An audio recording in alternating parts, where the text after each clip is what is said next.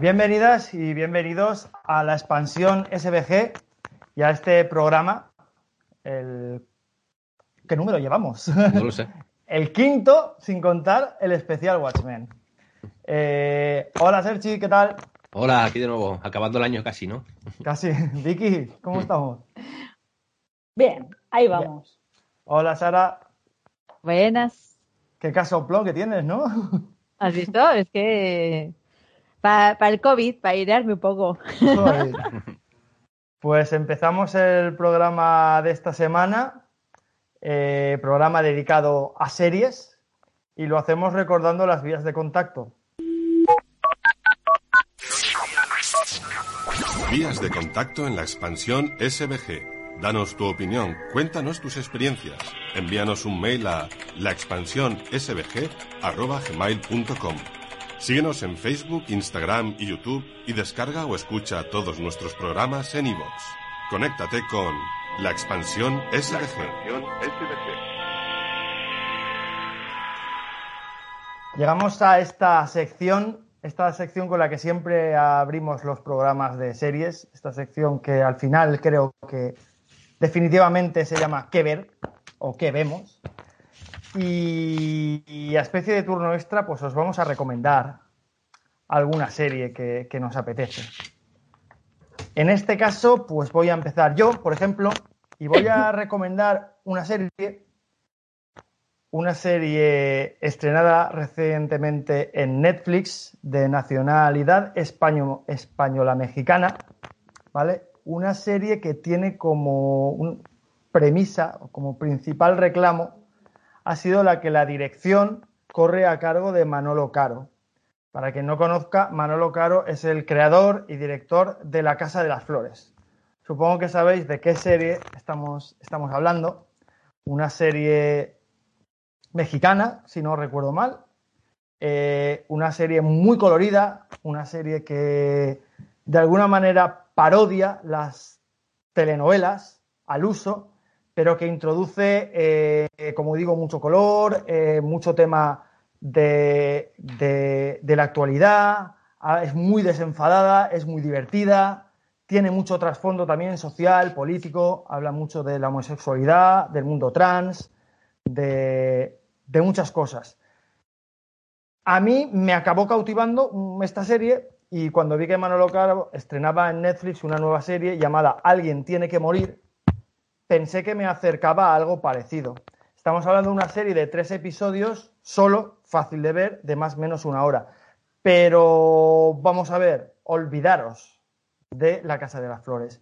Esta serie se sitúa en 1954 en el Estado español y gira en torno a una sociedad conservadora y tradicional en los momentos más duros del franquismo, de la represión, donde las apariencias, la familia, la tradición es súper fundamental. Los protagonistas de la serie son Alejandro Specher, que hace de, Gavino, es el hijo de, la familia protagonista, que, como su madre es mexicana, lo habían, habían, lo habían exiliado, entre comillas, habían dicho que se fuera a México en, justo al acabar la guerra civil, ya han pasado 10 años y regresa de México, regresa con su amigo Lázaro, que es bailarín, personaje importante, interpretado por Isaac Hernández. También aparecen en la serie Esther Espósito, que es la prometida de Gavino, eh, Ernesto Alterio, que es el padre de Gavino, un hombre súper duro, recto, horrible, que tiene un cargo político en el franquismo sobre, es director de, una, de la cárcel, eh, también está Gregorio, eh, se llama Gregorio Falcón, perdón, la familia de, Gavino es la familia Falcón. Eh, luego, y está Cecilia Suárez, que es Mina Falcón, que aparecía en la Casa de las Flores. Es curioso el personaje de Cecilia Suárez, porque tiene un acento muy marcado en la Casa de las Flores, y aquí habla en un casi perfecto castellano, que está muy bien, sorprende muchísimo. Y luego tenemos al personaje de la serie, que es Carmen Maura, que hace de Amparo Falcón la matriarca de la familia, una persona completamente reaccionaria, eh, tradicional, eh, fascista, o sea... A mí, siempre me encanta, siempre me encanta cuando aparece Carmen Maura de repente no te la esperas. Y aparece Carmen Maura. Pues aquí hace de una señorona facha, chunga, un papelón. Eh, aparece también, o sea, el elenco de personajes de esta serie, de actores, perdón, es espectacular. Mariola Fuentes, no sé si os acordáis de ella, Manuel Morón, Javier Pereira, Pilar Castro. Es increíble. La serie es muy dura, nada que ver con la Casa de las Flores, y habla de la, básicamente, a, a grosso modo, habla de la, tra- de la tradición conservadora que existe y ha existido en España. Es una serie necesaria más que nunca en estos momentos. Habla sobre todo de la represión contra la homosexualidad a saco, pero de la manera más violenta, ¿vale? Y más dura. Eh, me parece una serie, como os digo, muy necesarias. Hay un cameo, una escena, no un cameo, una escena, en la que el protagonista es Eduardo, Eduardo Casanovas, no sé si os acordáis de él, es el director de, si no me equivoco, se llama Pieles, era, Pieles. sí, salía en Aida. Mm. El- la escena de Eduardo Casanovas, que es un preso homosexual en una cárcel franquista, es de rollo mm, Pilar Miró o El crimen de Cuenca. ¿eh? Estamos hablando de, de una serie que, que es muy dura, pero a la vez muy necesaria, que no me esperaba para nada y que, y que me parece que es muy recomendable, muy recomendable ver. Y, y os la recomiendo. Vicky, ¿qué nos traes? Vale, pedazo de recomendación. Sí, ¿no? Luis. Sí, que elaborado todo. Eh, bueno, pues yo voy aquí como a improvisar un poco. no. Eh, a ver, yo he retomado esta semana porque ha empezado la segunda temporada de una serie mm, que ya habían visto la primera. La de la serie es Materia Oscura. Que mm, bueno, que hay una película, de hecho, que se quedó corta. Mira, la curiosidad es, esta película, esta serie está basada en unos libros de Philip Pullman, un escritor inglés, y estos libros mm, fueron eh, como prohibidos por la Iglesia, entre comillas, pues igual que Harry Potter y demás, porque aparte hace una, una crítica bastante, bastante fuerte a, la institución de la Iglesia. Y tengo entendido que se hizo una película que iba a ser de dos partes, pero no se llegó a rodar la segunda parte, en parte, valga la redundancia, en parte por la presión que- que recibió por parte de, de la Iglesia. No sé si esto es así o, me lo- o- o es un bulo un poco, ¿sabes? Igual La, la brújula dorada, ¿no? La brújula dorada. Se la exacto, película. la brújula dorada se llamaba. No sé si esto es real total o es un poco un bulo y simplemente la película no funcionó y no, y no se le hizo esta segunda parte. Eh, pues bueno, la, la serie ya está por su segunda temporada, acaba de estrenarse en HBO, creo que hasta ahora hay dos o tres episodios salidos y bueno, a mí me gusta mucho todo este universo de fantasía, de películas mm, semi-infantiles, juveniles, con aventuras y demás y me, me- suele gustar que mucho verlas y me las veo todas. Y me puse el capítulo primero el otro día y fue bastante agradable porque no me acordaba prácticamente de nada. Me tuve que buscar un resumen en el YouTube de la, de la temporada anterior y fue muy guay porque de repente era como, hostia, es que son un montón de cosas, te cuento un montón de cosas. Eh, me parece una serie muy chula, muy, muy bien llevada, muy bien llevada a la pantalla. Las actrices principales, yo no sé cómo se llaman, la verdad, no, no me he mirado, no sé los nombres, pero hay una que hace, la que hace de mala, es maravillosa Ruth Wilson. pues es maravillosa, la Ruth Wilson. Y, y la chavalita, la niña, que pues no sé cuántos años tendrá, igual no es tan niña, igual tiene 15 años en la vida, no lo sé, pero, pero bueno, la tía, mm, una máquina. Tanto ella como todos los, salen algunos niños, otros niños por ahí y todo, todo muy bien. Bueno, o sea, no es una peli de tirarse, o sea, no es una serie de tirarse de los pelos, pero yo la disfruto mucho y creo que es muy disfrutable de ver, ¿sabes? Sabiendo que es algo de ocio. Y, y bueno, aunque tiene también esa profundidad, ¿no? De toda la, la crítica que hace a la iglesia. Es que no paro de repetirme. Yo escuché, escuché en, en otro podcast cuando acabó la primera temporada o a mitad primera temporada, hablaron un poco, a- poquito de la serie, de refilón, y decían que, que así como la brújula dorada, la película, sí que tenía más ese aspecto infantil, no infantil, pero sí juvenil, tal. Esta es más oscura. Que, que esta era más oscura y que si la serie va por el camino que van los libros, que no los he leído, la primera parte de los libros, de, de los varios que hay, que, que correspondería con esta primera temporada, es la menos oscura, que va avanzando la cosa, se va, ponen- se va poniendo realmente oscura y, y que vamos a disfrutar mucho los que nos gustan así las cosas más escuretas y, y más duras, Mm. porque Sí. si refleja lo que son los libros, es cañera. De hecho, en, en este primer capítulo eh, ya hay alguna escena que, que de por sí es como malrollera, ¿sabes? O sea, es como, están como en un pueblecito, eh, bueno, no se sabe cómo, bueno, esto ya quien la vea lo verá, pero hay como algo que aparece en este primer capítulo que son los espantos que solo atacan, digamos, a los adultos. Los niños no los pueden ver, pero los adultos sí. Y cuando un adulto lo ve es como que pierde la razón y se queda se queda en shock para siempre, ¿sabes? Entonces como que se ve algún adulto en este estado y es como, hostia, o sea, como Ya empieza, a dar- empieza a dar mal rollo, ¿no? empieza a dar mal rollo, sí. Buen camino, buen camino. Yo quería recomendar eh, una serie que todo el mundo está hablando ahora de ella, porque entre otros motivos es la más vista de la plataforma de Netflix. Y hablo de Gambito de Dama. Gambito de Dama, que es una miniserie de siete capítulos, eh, que bueno, va sobre la historia inventada, diré desde el principio, bueno, más que inventada, eh, cogida en pedazos de historias reales de ajedrecistas, han hilado esta historia y vemos pues la vida de un ajedrecista que llega a lo más top del mundo del ajedrez. Em, está basada también en, en una novela que tiene el mismo nombre en- de Walter Tevis en el 1983. Eh, diré que este autor eh, no está vivo. Me ha llamado la atención porque, claro, como que querían preguntarle eh, sobre si las historias eran, so- en qué se basó y no han podido preguntarle porque en su momento no tuvo tanta trascendencia, ¿no?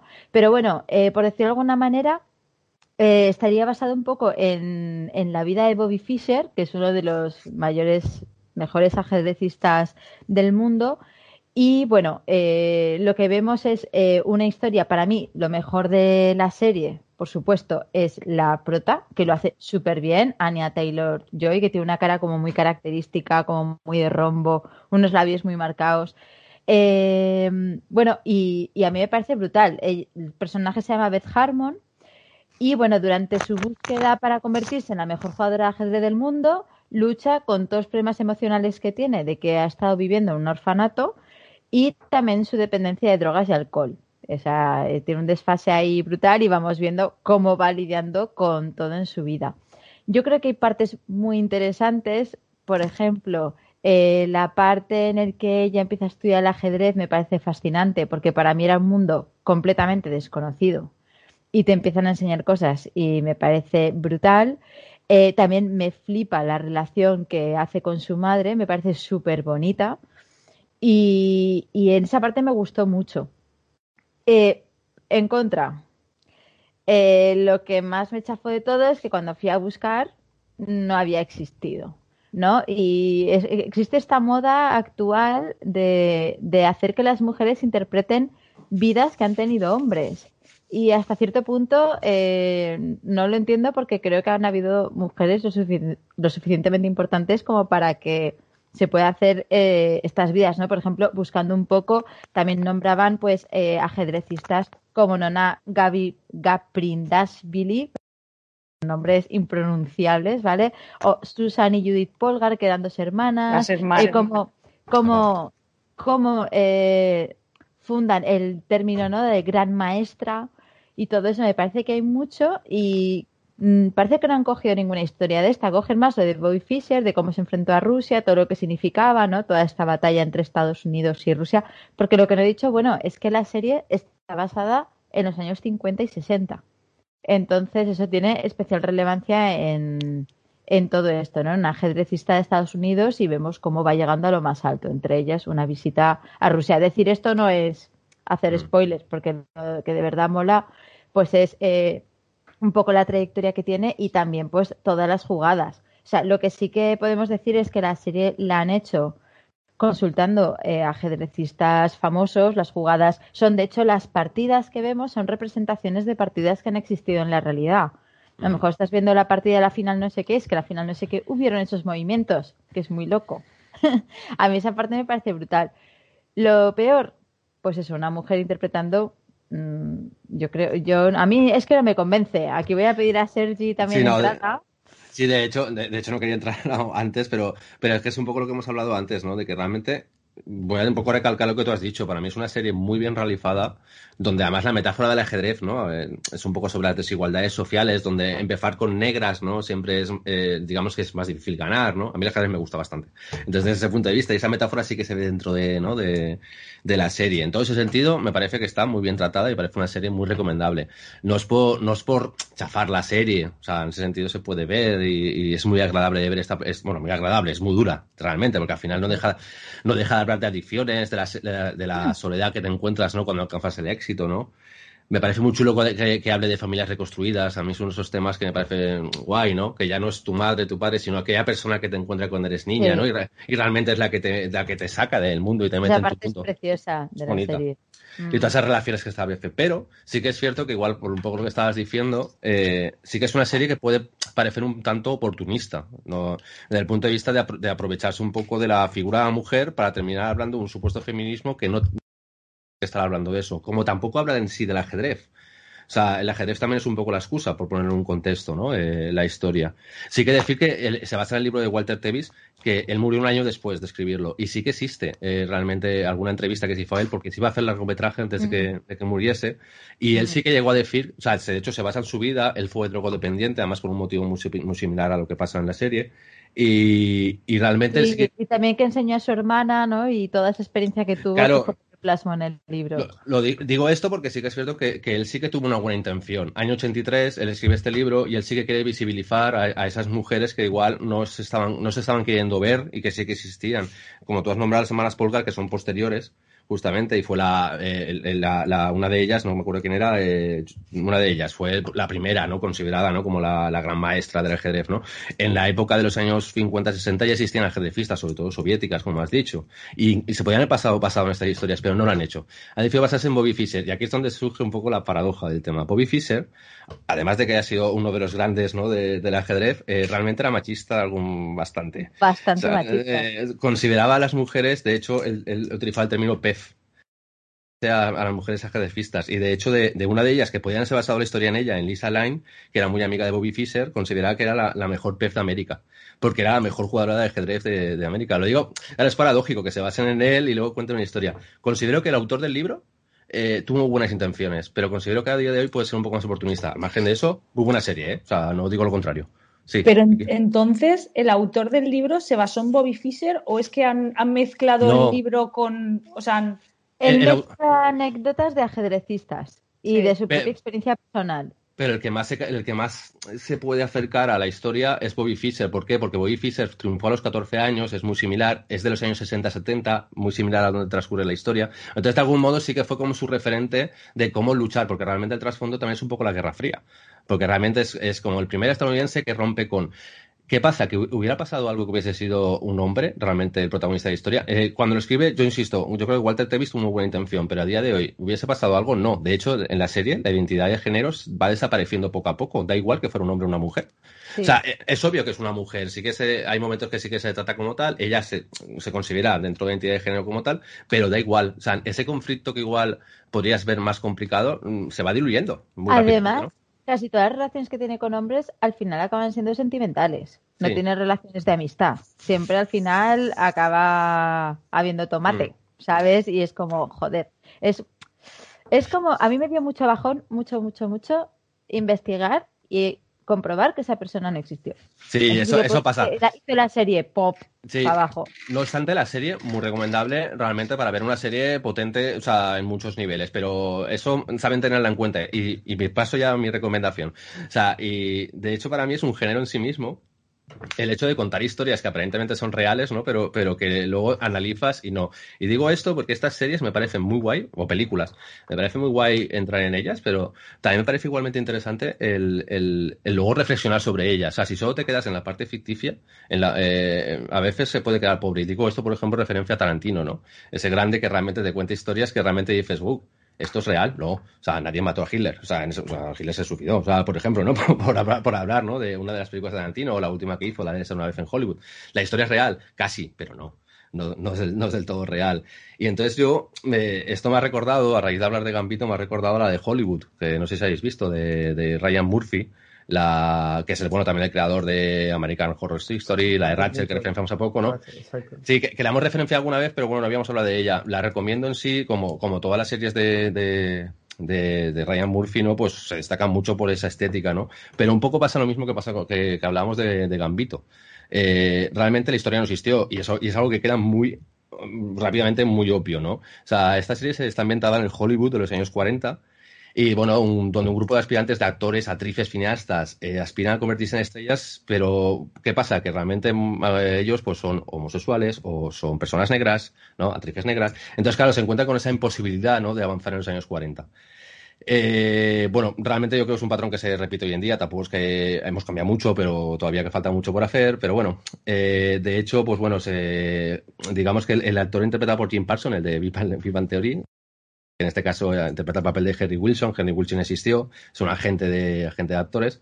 Podría parecerse mucho a Harvey Weinstein, por ejemplo, la historia, ¿no? Entonces yo creo que juega un poco con ese paralelismo, ¿no? De no hemos cambiado tanto, pero a su vez podíamos no sé, eh, podíamos haber avanzado mucho ya eh, de por sí en aquellos años, ¿no?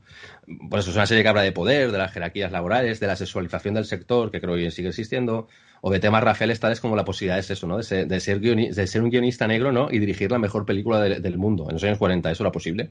No, entonces, claro, plantea, plantea todo esto, pero eh, es verdad, eh, hubieron guionistas negros, pero realmente nunca hicieron la mejor película del mundo. O sea, porque nunca podían llegar porque se, estaba, se les ponían un muro delante, ¿no? Bueno, entonces eso parte de muchas historias reales, como la de Anna Mai Wong, que sale en la serie, ¿no? Que fue la primera actriz asiática y que realmente ella solo pudo interpretar papeles como, como sirviente, como esclava o como prostituta, ¿no? Todos los estereotipos típicos de una persona asiática en aquella época. Eh, habla de homosexualidad, de Rock Hudson o la gente que he dicho, ¿no? De Henry Wilson, que ambos existieron, pero la realidad no es como te muestra la serie, ni mucho menos. O sea, realmente, eh, no me acuerdo quién de los dos, hasta los años 80 no, no reconoció su homosexualidad, aunque sí que tuvo una vida, eh, pues eso, a escondidas, a fin de cuentas. Eh, la gasolinera en la que transcurre mucha parte de la historia, pues también existió, que es donde surgieron los intercambios sexuales, pero no es exactamente igual como te plantea la serie, pero sí que de algún modo es parecida. Y sobre todo la historia, eh, la serie parte del momento en el cual se suicida Peck eh, Enswitz, es, es, es un apellido muy divulgado, ¿no? En Whistler, eh, ¿Qué se ocurrió, no? Digamos que esta actriz eh, se lanzó, se suicidó lanzándose la letra H de Hollywood. Esa historia existió y esa fue la que la empieza así la historia y fue la que me planteó a mí aquí hay cosas ciertas, porque esa historia la sabía. Aquí hay cosas ciertas, pero todo lo demás es real. Es tan, es tan fantástico lo que va ocurriendo que realmente dices, todo lo demás es real y es en parte. Y entonces, básicamente, esta serie es muy interesante por eso, ¿no? Que hubiera pasado si hace 80 años el cine y la realidad social hubiese sido distinta. O sea, era posible hace 80 años que esto hubiera ocurrido. Es de, no ocurrió. O sea, eso lo tenemos claro. Entonces, para mí, estas, estas series, tanto Gambito como Hollywood, son dos series a ver, pero que me parece muy chulo luego buscar la realidad y darte cuenta que la realidad no fue así, porque si no al final viviríamos una gran falsedad. Y estas historias a mí siempre me han parecido complejas a veces de recomendar, por eso simplemente.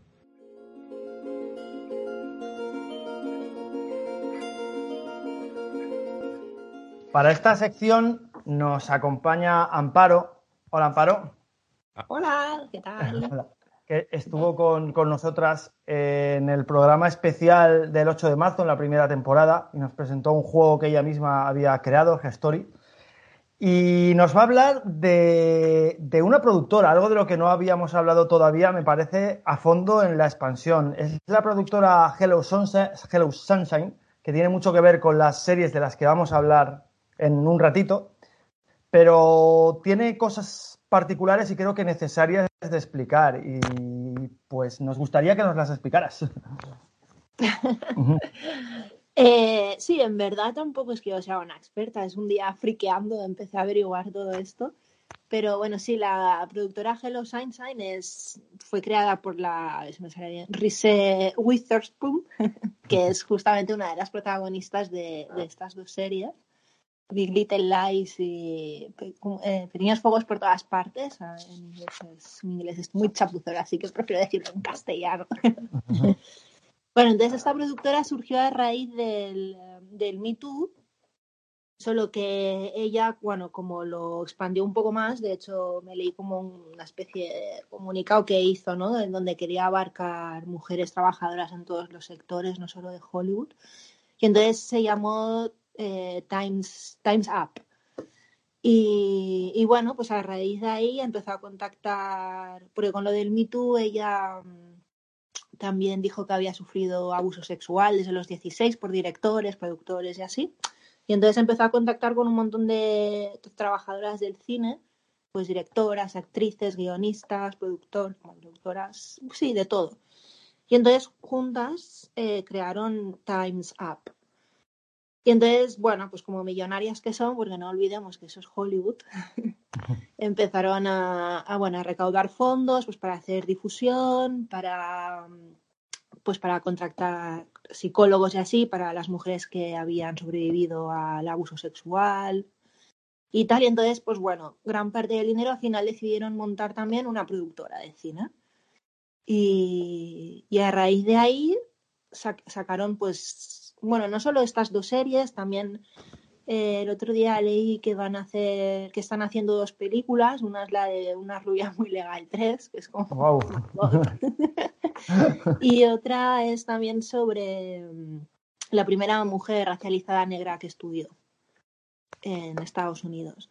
Y aparte también hacen, tienen un montón de movidas, hacen pues desde cursos para adolescentes sobre cine, eh, lo de la psicología para mujeres que, sobrevivientes de abuso sexual, mmm, documentales, podcasts, entrevistas y siempre, siempre, siempre todo gira en torno a, pues a la mujer, ¿no? Creo que cada uno está enfocado en una cosa, creo que el club de lectura pues es sobre, pues eso, ¿no? Literatas mujeres, creo que alguno de los podcasts también es sobre, pues mujeres que, bueno, que han cumplido sus sueños, pues de algún modo, ¿no? creo que es como importante no olvidar nunca que estamos hablando de, de mujeres millonarias o multimillonarias, ¿no? Que se mueven en, yo qué sé, igual cada capítulo puede costar 10 millones de dólares. Entonces es, es, es, un high level diferente, ¿no?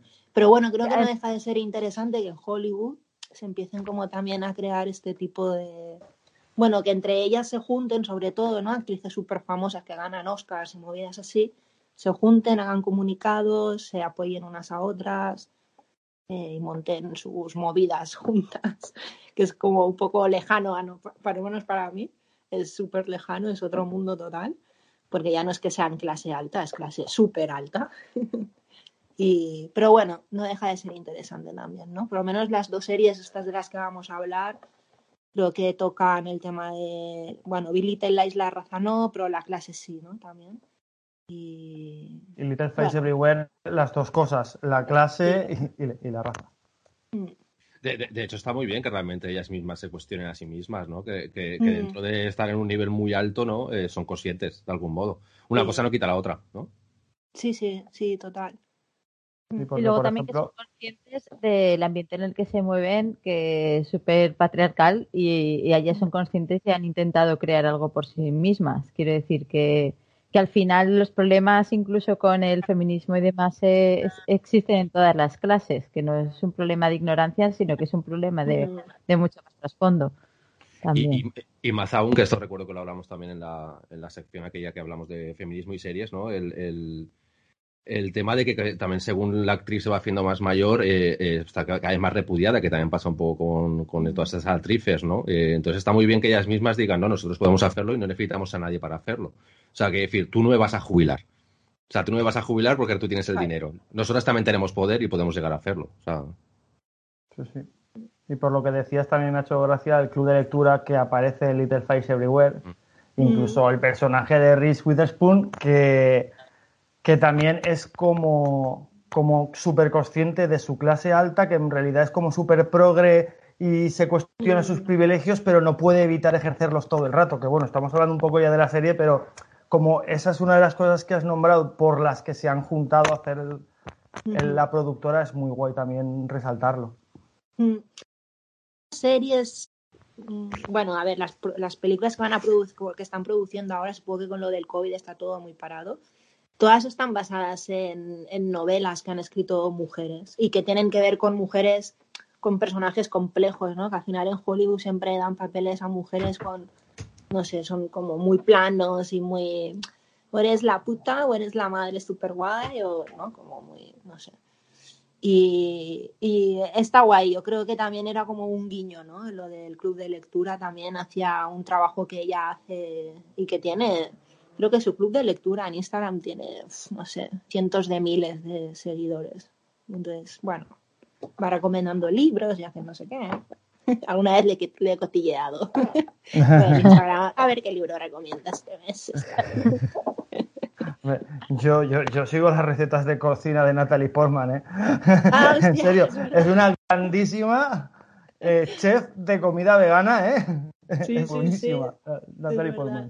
La re- Y recomiendo. luego, y luego también lo que, lo que me comentaste de Amparo, de, de que Nicole Kidman ya, por ejemplo, eh, son Mm. actrices con gran experiencia y que ya eligen que hay papeles que no quieren y Mm. se centran, aunque sean no papeles tan importantes de representación a nivel de Hollywood y demás, que ya es gente que dice o es así o no actúo.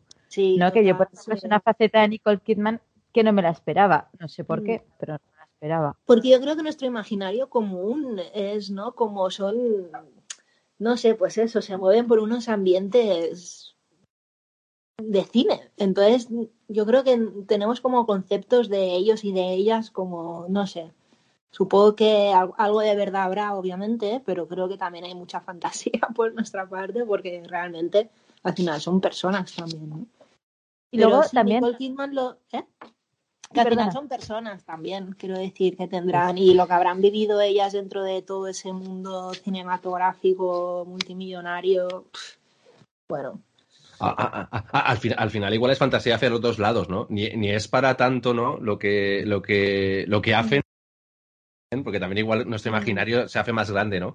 Es de cómo, cómo mola esta gente. Bueno, a ver, igual mola más otra gente que ni siquiera conocemos, ¿no? Pero, pero por otro lado sí que es cierto que, que nosotros nos creamos un mundo fantástico ahí que, que igual tampoco es para tanto. Sí que es cierto que son humanos y tienen las mismas carencias que todo el mundo, ¿no? O sea, Sí, sí, sí. Dentro de su clase, ¿no? Porque Claro. creo que lo que decías tú antes, Sara, ¿no? De, de que a veces relacionamos como estas cosas con la clase y al final para mí todo tiene un, co- un componente de clase, solo que cada clase pues tiene su lenguaje, sus hábitos, ¿no? Sus resoluciones, su tal, y a veces parece que difieran, pero al final es un poco lo mismo. Y sí, de Nicole Kidman hace bastante tiempo me vi una entrevista suya de casualidad porque la vi en un tráiler que acaba de hacer una peli y yo flipando decía, ¿esta es Nicole Kidman? No puede ser, tío, no puede ser. O sea, es que no es ella, es que era una peli así de bajo presupuesto, ella era eh, una asesina en serie también que se vengaba de un tío, bueno, no sé, y dije, a ver, y justo después hacía una entrevista y. Y sí, sí, la tía decía que solo, que llevaba ya bastantes años, que solo trabajaba con mujeres, con directoras mujeres, con productoras mujeres, con guiones en los que ella tuviera un papel complejo, por decirlo de algún modo. Y, y así, supongo que también muchos actores hacen esto al final. Yo creo que ya indiferentemente de si te lo puedes permitir o no, ¿no? Jim Carrey, por ejemplo, hace ya mucho tiempo también que no hace nada de cine comercial. Eh, no sé. Sí, me, me pareció interesante y curioso, la verdad. Y lo que te quería preguntar es que eh, Nicole Kidman, a, a pesar de trabajar con ellas, no forma parte de la productora, ¿no? Las de la productora son las No. dos actrices principales de Little Fires Everywhere. Eh, ah, no. La Reese Witherspoon, esta, que al principio estaba con otra, Que es la de una rubia muy legal, la Sí, actriz. eran dos. Lo que pasa que la otra tiraba solo por cine y ella dijo, a ver, las mujeres eh, ven mucho streaming, entonces tenemos que tirar por el streaming. Y ahí se separaron. Y la otra que protagoniza, la otra protagonista eh, tiene otra productora. Y entonces para hacer esa serie se juntaron las dos productoras. La de las dos protagonistas. Ah, Muy bien, bien. muy bien. Pues sí, Vale, pero la verdad sí. Que se ha quedado, que se ha quedado la de una rubia muy legal eh, como la principal de Hello Sunshine y es una colaboración. de la productora y la otra productora, eh, ¿te acuerdas de cómo te se llama o es una pregunta de trivial ahora mismo? Es una pregunta de trivial, pero se puede, se puede mirar en un momento. se puede mirar, sí, sí, es- se, se encuentra rápido. La es que mola porque además como que, que dirigen el cotarro y además son las actrices principales que lo hacen que te cagas. Mm. La directora de la directora que dirigió la serie murió justo cuando acabó de, de salir la serie. Hostia. Sería enferma bastante tiempo y La de Little Face Everywhere, sí, sí es eh, Lynn Shelton, se llama. Se llamaba. Jolín. Liz, Liz Tigelaar. No, Liz Tigelaar es la showrunner. Ah, vale, entonces es la, Hay- es la son de- dos diferentes. Está la showrunner, que es Liz Tigelaar, y la directora de los capítulos, Vale, que vale. es eh, Lynn Shelton. Vale. Pues la Bueno, verdad es que sí. Perdón. Dime, dime. Que falta la otra serie que yo no la he visto, que es la de The Morning Show, que es productora de Hello Sunshine y también está producida por la Jennifer Aniston. Que yo no, no la he visto, pero sé que trata sobre el Me Too y todo esto. Pues habrá que, habrá que seguirla eh, y verla, a ver en qué plataforma la hacen y, y la vemos. Sí que quería destacar que es cierto que, que, eh, teniendo claro el componente de clase y el, por- el componente de privilegio, sí que es cierto que, que la sociedad estadounidense eh, está cada vez más movilizada. Yo estoy flipando muchísimo lo que decía de Natalie Portman y sus recetas veganas. A partir de ahí, conociendo eh, siguiendo perfiles de, de otros actores, actrices y directores. Y, y no es por nada, pero el, el Willy Toledo de aquí, allí son 50.000 de los más famosos.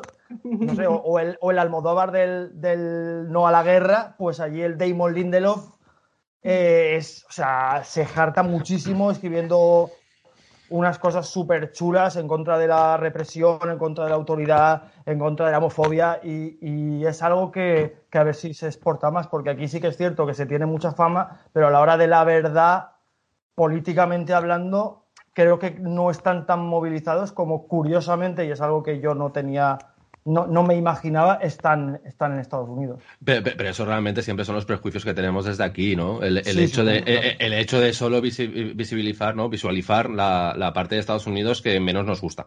Que, en fin, porque a fin de cuentas, movimientos antiglobalización, Seattle, ¿no? Ecologismo. Sí, sí, sí, Eh, de claro. hecho, Seattle. De hecho, casi todo se, te lleva a Seattle, ¿no? Está. donde empieza, donde empieza todo, ¿no? Y luego se, se expande por el resto del mundo, ¿no? Y nunca hay que olvidarse que ese Estados Unidos también existe. A fin de cuentas, por eso, por eso ya, pues que es mucho más grande, muchos más habitantes, ¿no? Realmente. Que también hay que valorarlo desde ese punto de vista. Sí, pero eso, que está guay también que no, solo, que, que no solo desde la base se movilicen, sino que gente con altavoces se movilicen. Hubieron una cosa súper chula en el Black Lives Matter a raíz de, de todos aquellos eh, incidentes por George Floyd, Breonna Taylor, que también salió y tal, que, me gustó mucho, que eran muchísimos actores, directores, gente del cine y de la cultura en general, ofrecían sus eh, ofrecían en sus directos de Instagram discursos de gente de movimientos sociales de base. Utilizaban el canal de Natalie Portman o de Reese Witherspoon o de Damon Lindelof para hablar a un público donde evidentemente nunca podrían llegar sobre, sobre cosas súper increíbles a nivel social, político, real, de, de- de base. Y ese movimiento me pareció una flipada. Yo me, me zampé un montón de directos de discursos de gente súper potente que utilizaba esos altavoces y creo que es de destacar, en verdad. Pues Sí. cosas bonitas que nos llegan de, de Estados Unidos, ¿no? ¿no? No todo es malo, como dice Serchi. No, me claro. Sería- una visión muy limitada del mundo. Y la verdad sería hasta xenófobo realmente dejarlo ahí. O sea, sería injusto.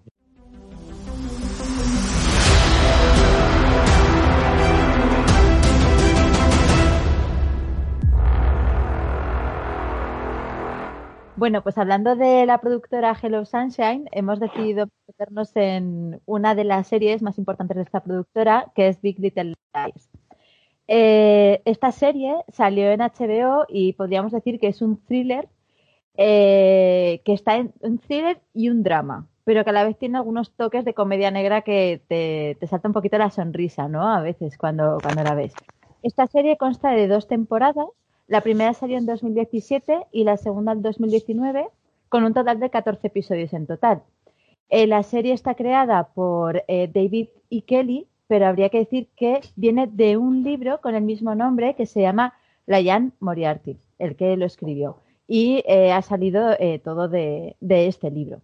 la serie ha sido dirigida por Jean-Marc Bally, o como se diga, porque es francés. Vale. Ya, ya, ya. vale. vale, vale, vale, a secas. ¿vale? Que dirigió toda la primera temporada, la segunda temporada ya, temporada ya dijo que, no quería, pero recibió premios por esta dirección que hizo, que yo creo que es excelente. También dirigió Heridas Abiertas, eh, Sharp Objects, que estuvimos hablando de ella en otros programas. Y déjame hacer, y... déjame hacer un, inciso. Para mí, uno de los mejores directores de esta década. O sea, quiero decir, tener verdaderas películas, eh, este, este directo. La verdad es que eh, si te paras a buscar en qué cosas hace, por ejemplo, la luz intenta que sea natural, deja que los actores se muevan por todo el set de doblaje, es decir, que facilita ciertas estructuras que hace que todo sea más natural, que es lo que al final transmite, por ejemplo, Big Little Lies. Lo que sí que hay que decir es que en la segunda temporada ya entró a dirigir Andrea Arnold. Así que, bueno, la primera temporada, igualmente diré que aunque a mí, por ejemplo, la primera temporada me gustó más, que fue la que él dirigió, eh, sin embargo, la segunda ha tenido mejor reconocimiento. Pero bueno, eso lo hablaremos eh, más adelante. ¿Por qué recomendamos esta serie? Pues una de las cosas más importantes, por sus protagonistas, por el elenco de actrices y actorazos que tiene. Empezamos por Reese Witherspoon, que sería eh, la productora que hemos dicho de Miss Sunshine, que actúa como Madeline, eh, que diríamos, bueno, es la actriz de una rubia muy legal, ha hecho otras, yo le tengo mucho cariño por una rubia muy legal, y también hace de productora ejecutiva de, esta serie. Después tendríamos a Nicole Kidman, que hace de Celeste. Nicole Kidman, bueno, yo creo que no hace falta presentación, ¿no? Las horas, Bonnie Bush. Es también productora ejecutiva de la serie y aunque al principio parece que hace un papel pequeño, es el papel que más evoluciona, sin duda alguna, a lo largo de toda la primera temporada y el que más, más fuerza va cogiendo. Después tendríamos eh, otra actriz. Todo esto son, diríamos que se desarrolla como en una organización, en una ciudad, ¿vale? Que son varias madres. Entonces, cada una tiene una situación particular. Los maridos jugarían un segundo plano, en general, y ellas serían las protagonistas. Entonces, pues tendríamos a lo que hemos dicho, a Witherspoon, a Nicole Kidman, a Shailene Butley, que, es, eh, que actúa como Jane, salen algunas películas como por ejemplo la Divergente. Ella sería la que recién llega al pueblo, ¿no? Y es la que nos introduce un poco, la que nos acompaña en este viaje de presentarnos todo el contexto en el que va a suceder toda la trama. Después tendríamos a Zoe Kravitz, a la guapísima Zoe Kravitz, hija de Lenny Kravitz.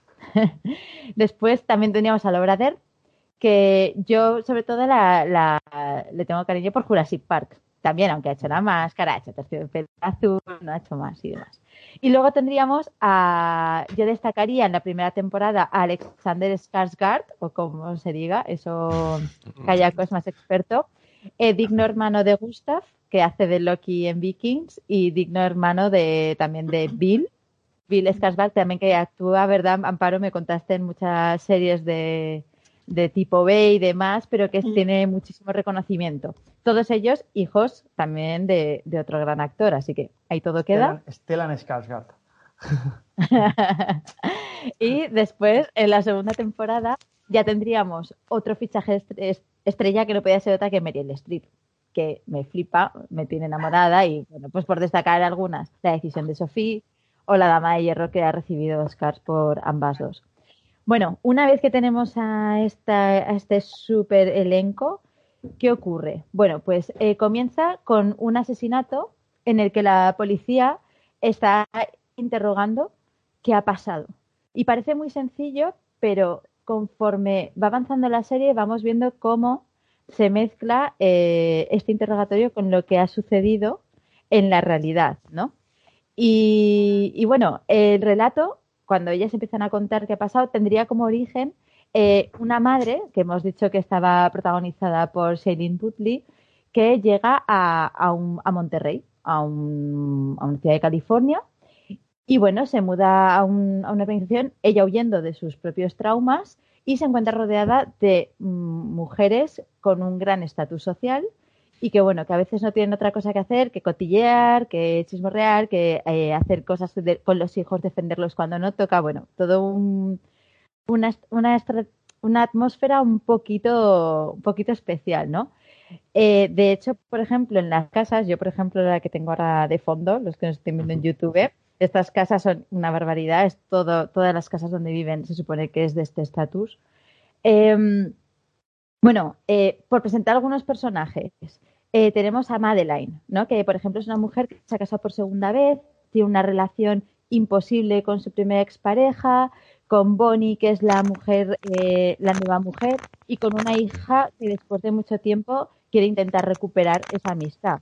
Luego, por otro lado, eh, luego, eh, calla, como estabas haciendo ruido con cascos, me ha dejado sorda. luego también tendríamos eh, Nicole Kidman, en este caso, eh, sería un abogado que al tener gemelos ha dejado su profesión para cuidar de la casa. el problema, pues bueno, la relación tóxica que desde el principio se ve que tiene con esa pareja. Entonces, a pesar de que parece una pareja ideal que todo el mundo envidia, cuando te vas metiendo en la historia vas descubriendo que realmente nada es lo que parece. Y yo creo que es la gran maravilla de esta serie, el que todo el rato juegan al despiste. Parece que te están presentando algo muy sencillo y tú la empiezas a ver y dices, pues sin más, inconforme avanzabas viendo cómo el drama va a llegar, va a explotar en cualquier momento, ¿no? Eh, y es que los secretos, eh, como dice el nombre de, la serie, es lo que, en lo que se basa toda la trama. En la infidelidad, en el bullying, ¿no? También, todo empieza con si un niño creen que apegaba a otro, etcétera, toda la violencia doméstica. Se tratan muchos temas. ¿Queréis decir algo? Porque siempre hablo yo sola. Luego me decís que no os dejo hablar. ¿No queréis decir nada? No, lo que estabas diciendo, ah, yo, sí que, por ejemplo, que, lo que estabas diciendo, o sea, para mí la serie funciona muy bien gracias a estas actrices, ya no solo porque la historia en sí es, esté muy conseguida, sino porque el papelón que hacen cada una de ellas es impresionante. Y para mí, igual ya lo dije en su momento, es uno de los mejores ejemplos de cómo crear con muchísima profundidad un personaje. O sea, creo que, creo que esto es, esta serie funcionaría en teoría del cine, ¿no? Que se diría, ¿no? De cómo crear tan maravillosamente un personaje y que sea además coherente, ¿no? Durante todos los siete episodios, ¿no? Que dura la primera temporada, ¿no? Que para mí realmente es la temporada. O sea, sin menospreciar la segunda, pero para mí la primera es una maravilla de cómo se va creando esa historia. Claro, y además. Eh, sí. Nada, que quería decir que simplemente que, que cuando hablamos en este momento es ¿por qué la recomendamos? Pues más allá de todo el argumento, la sinopsis, es porque tiene una interpretación excelente, una dirección excelente y un guion excelente. Y una banda sonora y una cabecera, y una cabecera, una música, ¿no? Con, el, el, Kiwanuka, ¿no? Que hay que descubrirlo también, también muy chula, la verdad. Sí, sí, sí, sí, sí claro mm. sí. Y, eso básicamente es por lo que yo os recomendaría. Estas cuatro cosas que has dicho sí que es cierto. Sí, sí, sí. Sí, Sí, y, además yo creo que el guion eh, es brutal, ¿no? Porque eh, es lo que digo, o sea, empieza a, conforme la vas viendo, vas evidenciándote de lo que está pasando. Es decir, no te cuentan nada directo, tú te vas formando lo que está haciendo y todos esos traumitas que llevan y cómo se juntan. A mí me parece brutal. Además, pienso que habla de la miseria humana, realmente, mm. que habla también de un crimen y también he leído de lo que comentábamos antes, por ejemplo, en, la productora, que lo que intentan es también con esta serie alejar un poco el cinismo con el que se critica la clase alta. Es decir, ellas buscaban que también la gente fuera un poco consciente de lo que también pasaba en las clases altas, ¿no? Lo que decíamos, que a veces pensábamos que era cuestión de clase y demás, y que realmente lo que cambian son los lenguajes y las maneras de resolverlo, ¿no? Yo creo que la gracia de la serie es cómo se entremezcla, ¿no? Realidad, recuerdos, sueños que Vale eh, lo utilizó también en la serie de heridas abiertas. Luego también, eh, bueno, eh, a mí el juego del despiste, o sea, para mí Big Little Lies es el final.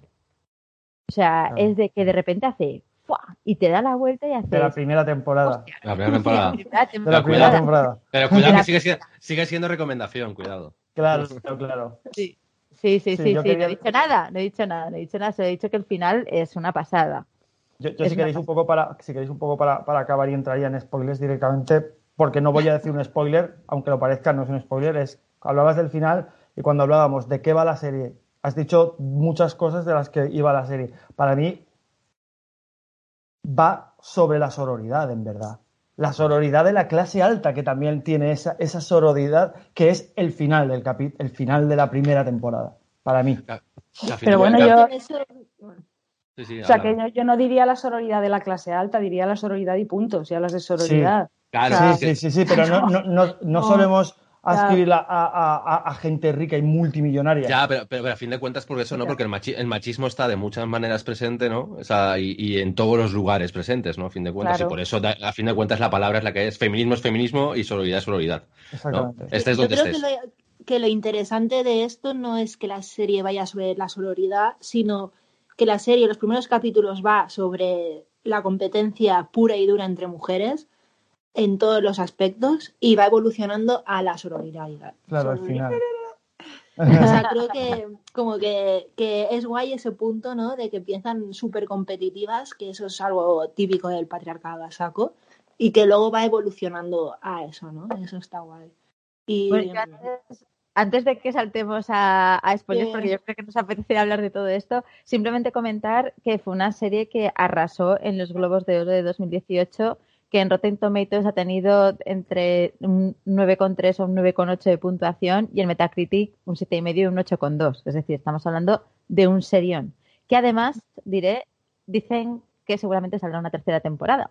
Así que mm. esperemos a ver qué pasa. Y si queréis nos metemos con spoilers y con todo esto. Sí, el feminismo.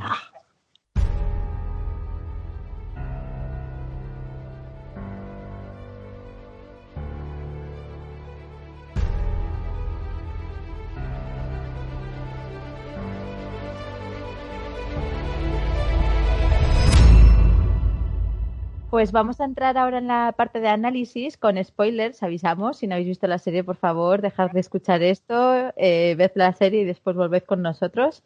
Y Amparo estaba comentando algo muy interesante sobre el feminismo y las series. Ah, bueno, sí, decía eso, que para mí la evolución brutal es, que va pues de la competición a la sororidad de, de los últimos capítulos, ¿no? Y creo que, que eso es o sea, haciendo una extrapolación, por ejemplo, a mí, ¿no? No voy a hablar en general, que a mí también me ha podido pasar, ¿no? Yo también he podido competir muchas veces con las mujeres y luego, ¿no? Te vas dando cuenta y, ves que la sororidad es otra movida, que el patriarcado competitivo es algo impuesto. Y yo me vi como reflejada, o sea, reflejada. Ojalá me viera reflejada en esas casas, ¿no? Eh, pero bueno, creo que es algo por la que muchas mujeres hemos podido pasar, ¿no? Cuando tomas un poco de conciencia. Creo que también el boom que dio la serie, creo que también fue porque, joder, aparte de que ellas hacen unos papeles brutales, creo que la complejidad de sus personajes no es algo a lo que estemos acostumbradas a ver en Hollywood, por lo menos, ¿no? Y de repente ves esas pedazo actrices haciendo esos papeles que dices, hostia, ¿esto qué es? Esto es, es algo nuevo, ¿no? es, yo las, el momento que más me paso eso de la serie, de ser consciente de la competitividad y luego, ¿no? De, de cómo de la otra manera se gana mucho más de otra manera, es precisamente con Madeline y Bonnie, con la, con la de una rubia muy legal cuando, ¿no? Cuando su expareja, cuando hace un poco las paces con la mujer de su expareja, ¿no? Y sale ahí algo reforzado súper bonito. Esa última imagen en la playa que están todas, me parece brutal, sobre todo por la profundidad que le dan ellas dos. Esa es muy guay, sí. Yo sí que voy a comentar algunas, algunos puntos que me han molado de la primera y segunda temporada para que también me digáis un poco, pues para que nos venga a todos la serie y podamos opinar momentazos. Porque bueno, eh, ya hemos comentado que, que Celeste, Nicole Kidman, es realmente la verdadera protagonista. Primero porque es una mujer que sufre maltratos y luego, por supuesto, eh, también con el reflejo que ocurre en su hijo, ¿no? Porque toda la serie gira alrededor de un caso de bullying que le acusan a la recién llegada y demás, y después vemos que realmente el hijo de Nicole Kidman es la que, el que abusaba precisamente porque veía reflejado eso en casa, que parecía inofensivo, en plan de, vale, me aguanto porque mis hijos están porque no sufran y al final estás transformando la cultura de tus hijos.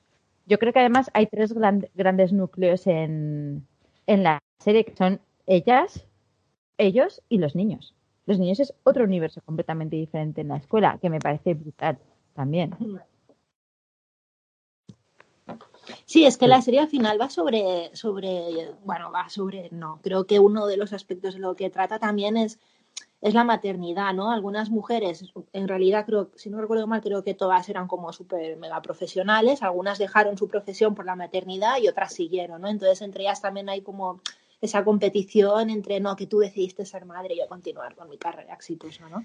Creo que hay una parte de la competición es esa también, pero no deja de, de hablar de la maternidad al final, porque sus hijas van a la escuela y también es donde se conocen, ¿no? Con la otra que llega nueva, es también como un punto de encuentro, es donde pasa lo del hijo que decías.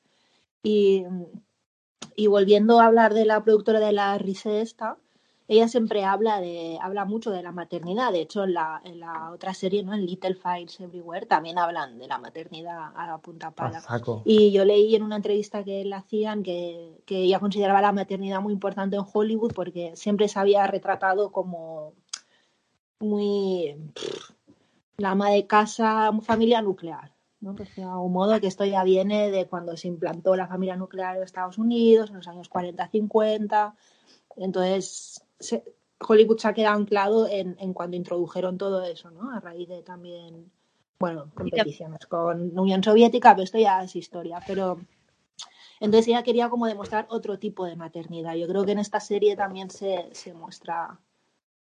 Yo creo que sobre parte. todo eh, la variedad va en, en, en Jane, ¿no? En esa madre que ha sido abusada y que decide tener a ese hijo eh, soltera.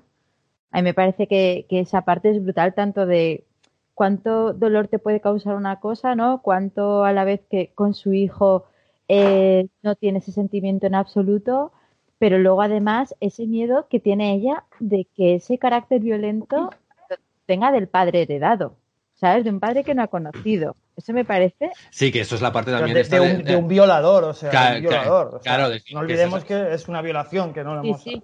Dicho sí, todavía. Que, que, eso es la parte esta de que si es, no, si es genético o es social educativo, ¿no? Que, real, que claro. realmente es de no, estamos repitiendo patrones porque estamos educando en el mismo, ¿no? En el mismo patrón constantemente. Tener miedo a que sea genético realmente a veces es irnos a ciertas patologías, ¿no? Locuras que podemos tener, en plan de, vale, la, la, parte genética puede existir ahí en algunos aspectos, enfermedades mentales, etc, etc, pero no hablamos de eso, hablamos de educación y de sociedad. Claro, pero, pero mola porque en la serie se nota como que da más importancia a la sangre que sí. a la educación que puede recibir. Porque al final, no, como es de familia de bien, ¿no? Por ejemplo, ese hijo de Nicole Kidman y precisamente por la educación que ha tenido es lo que ha hecho daño. Que luego el otro, por mucho que lo llevan en la sangre, es un niño encantador. Claro. Es decir, a mí eso me parece una, me parece que plantea algo muy interesante, lo del carácter, si se le ha dado o no, que eso se, se, habla mucho y me parece muy interesante. Luego también, por supuesto, eh, yo creo que una de las piezas clave es el marido, que lo que hemos dicho, violador, ¿no? Y que, que luego tiene con su mujer una relación súper tóxica Ah, y que el final, esa es el final de la serie, es él no siendo consciente la otra de repente que es él y la otra tirándolo por las escaleras es una situación brutal. De hecho, eso es lo que da, nos va a dar pie a esa segunda temporada, ¿no? A todas las consecuencias que tiene ese acto. Pero a mí me parece, me parece increíble ese finalaco, ¿no? De, de cuántas cosas se ven reflejadas en un solo hombre, ¿no? En este caso. Y cómo ¿Cuánto todas... daño, ¿no? ¿Cuánto daño puede hacer una sola persona, ¿no? Y, claro. y, eso, y, eso, multiplica por muchos hombres, ¿no? A lo largo claro, de la sociedad. Claro, Dice, esto es... Wow. Claro, y al, fin, al, final un enemigo común, ¿no? Y es de, no tiene por qué ser eh, separado. Es que toda esa actitud puede ser un enemigo común, ser una persona mm. o varias, ¿no? A mí me parece que, que representa eso y es, es muy guay. Está muy, muy chulo. ¿Queréis comentar algo más de la primera temporada?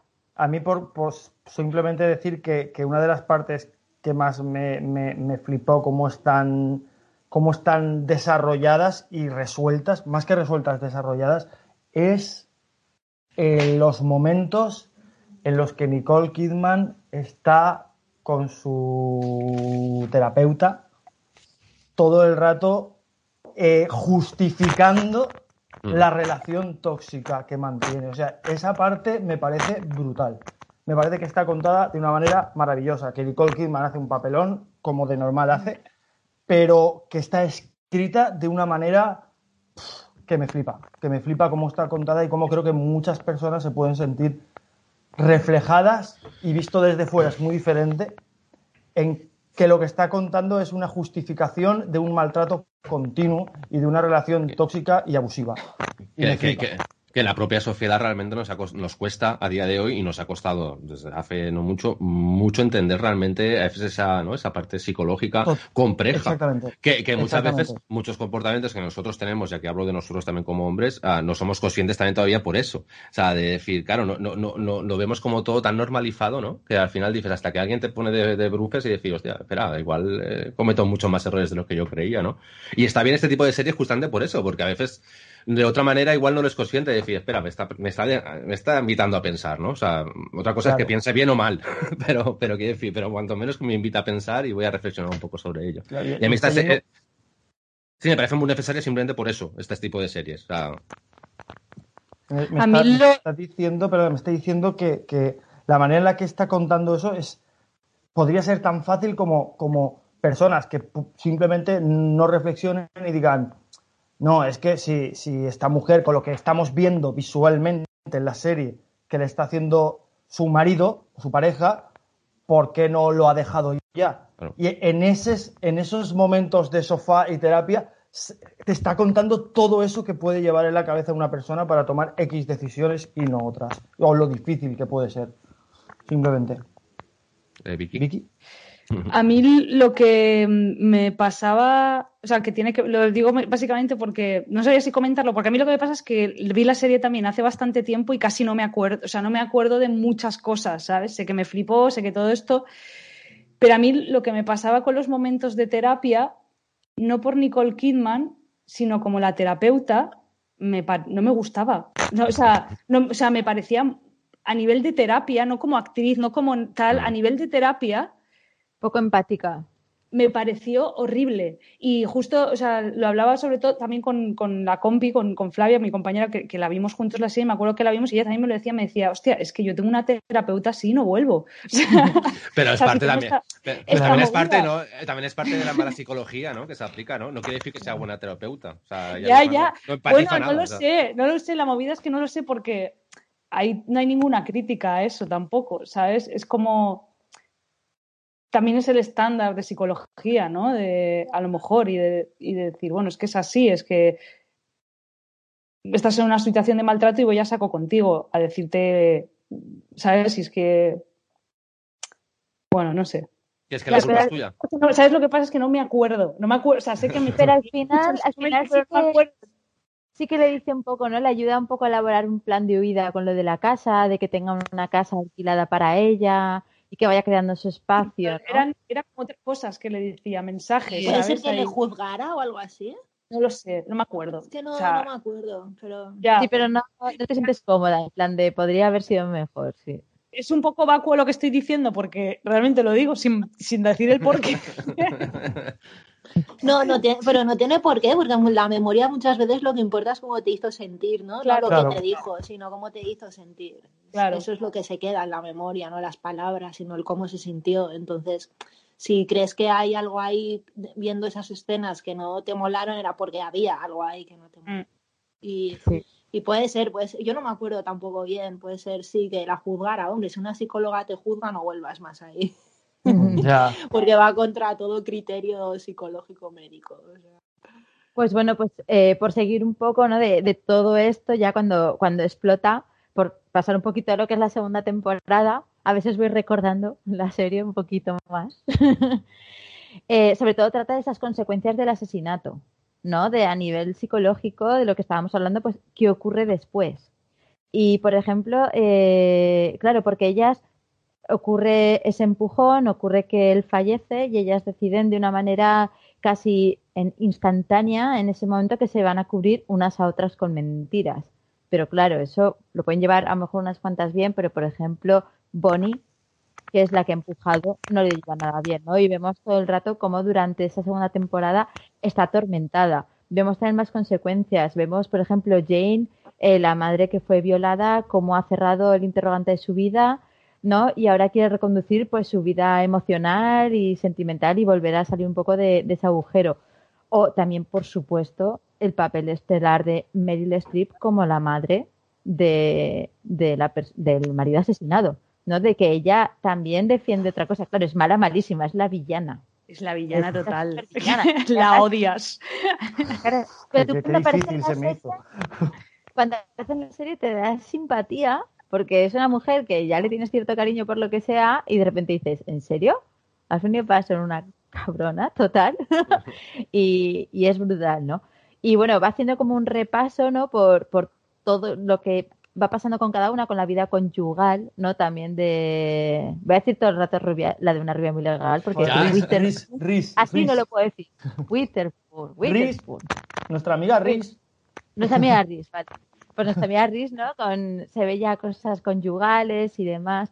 Sí que estuve, estuve, he estado leyendo que cuando decidieron hacer la segunda temporada se reunieron con, con, con la que escribió el libro para decirle, oye, ¿tú crees que da chicha para hacer una segunda temporada? Y la escritora dijo, pues sí, yo lo veo, veo que esto puede ir por aquí, por acá, es decir, que sí que llegaron como a un acuerdo común, además de subirse ellas el sueldo, creo que un millón eh, más, ¿vale? Acordaron Calderilla. Calderilla. calderilla. acordaron que, que bueno que, que la bueno la escritora dijo que lo veía de hecho el guion también parte de es una puesta en común excepto ya hemos dicho el director no entonces bueno eh, yo sí que comentar que a mí por ejemplo me gustó más la primera creo que me dio más sorpresa la segunda no es tan guau, no es tan loca se ve un poco más es como el cuento de la criada ya se va notando de hecho lo nombraban de no queríamos que fuera un cuento de la criada que la segunda temporada y luego se empezara a perder, ¿no? De, ¿sabes? Esto tenía chicha y la tiene. No sé, dicen que la tercera temporada va, que tienen un buen tema, que tienen ¿La un buen tercera temporada? Sí, Tercera sí. temporada van a hacer. ¿Qué dices? No, no. Yo No, no- no, no, no, Eso estamos no se hace. totalmente en desacuerdo, totalmente. Pero en ellos desacuerdo. ¿Por han qué? dicho que, que no estaban de acuerdo, pero que ha surgido una historia muy guapa y que creen que puede salir bien. Eso es para sacar la calderilla, no es por Pues nada. Yo, yo quiero preguntaros, preguntaros. Eh, ¿Veis la segunda temporada necesaria?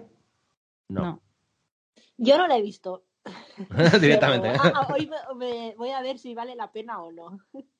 Yo creo que la 1 podía haber cerrado.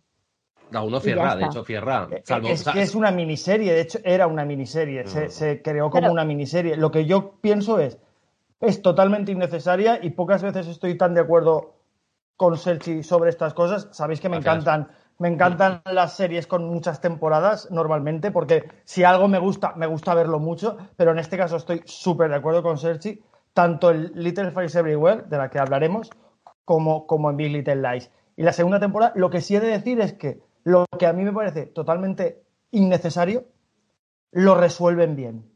Sí, no, no, la- Dentro de la segunda guay. temporada, que me parece innecesaria, lo que cuenta está muy bien, sigue estando muy bien contado y realmente la ves y dices, vale, es una, muy, es una buena segunda temporada. O Y sea, está tuvo bien, pero mejores críticas que la primera.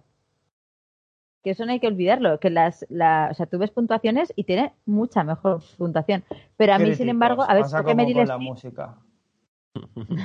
pero supongo que Meryl Streep tendrá mucha responsabilidad en parte de ello, porque hace un papelón. La odiamos mucho cuando acaba la serie, por lo cual hace un papelón. Pero, pero bueno, a mí también me gustó más la primera, yo qué sé. A ver la tercera qué pasa. No me esperaba que hubiera una tercera. eh. Ni No. tú ni Ya, nadie. yo lo leí el otro día. Hmm. Mm. Y seguro que está muy guay. Me va a volver a parecer totalmente innecesaria, pero seguro que lo cuentan súper guay y el tema mola y te la tragas y dices, joder, qué guay. Pero también me, me parece totalmente innecesario. Pero bueno, No sé, si- no sé si subirán otra vez un millón de euros el sueldo, o sea, no lo sé, ¿vale? Pero solo Yo espero, que, bueno. solo espero que tengan en cuenta, como decías al principio, el cuento de la criada, la criada y no hacen y no hagan que una serie con una muy buena primera temporada acabe Fatal, fatal. O sea, fatal. fatal. A ver, hay muchas historias que contar y muchas historias que ver. Realmente esto es sacar de la calderilla, o sea, esto es sacar dinero. Y que pues estará bien, claro, pues como cuando hacen 20 versiones de una película, pues claro que estarán bien. Pero llega un momento que es de, bueno, pues repetir, repetir, repetir la misma fórmula, ¿no? Hasta la saciedad. Bien, la veremos, no obstante, pero bueno. Sí, lo veremos. Y nos gustará también. Y nos gustará. y la, reseñ- y la reseñaremos por aquí también. Seguro.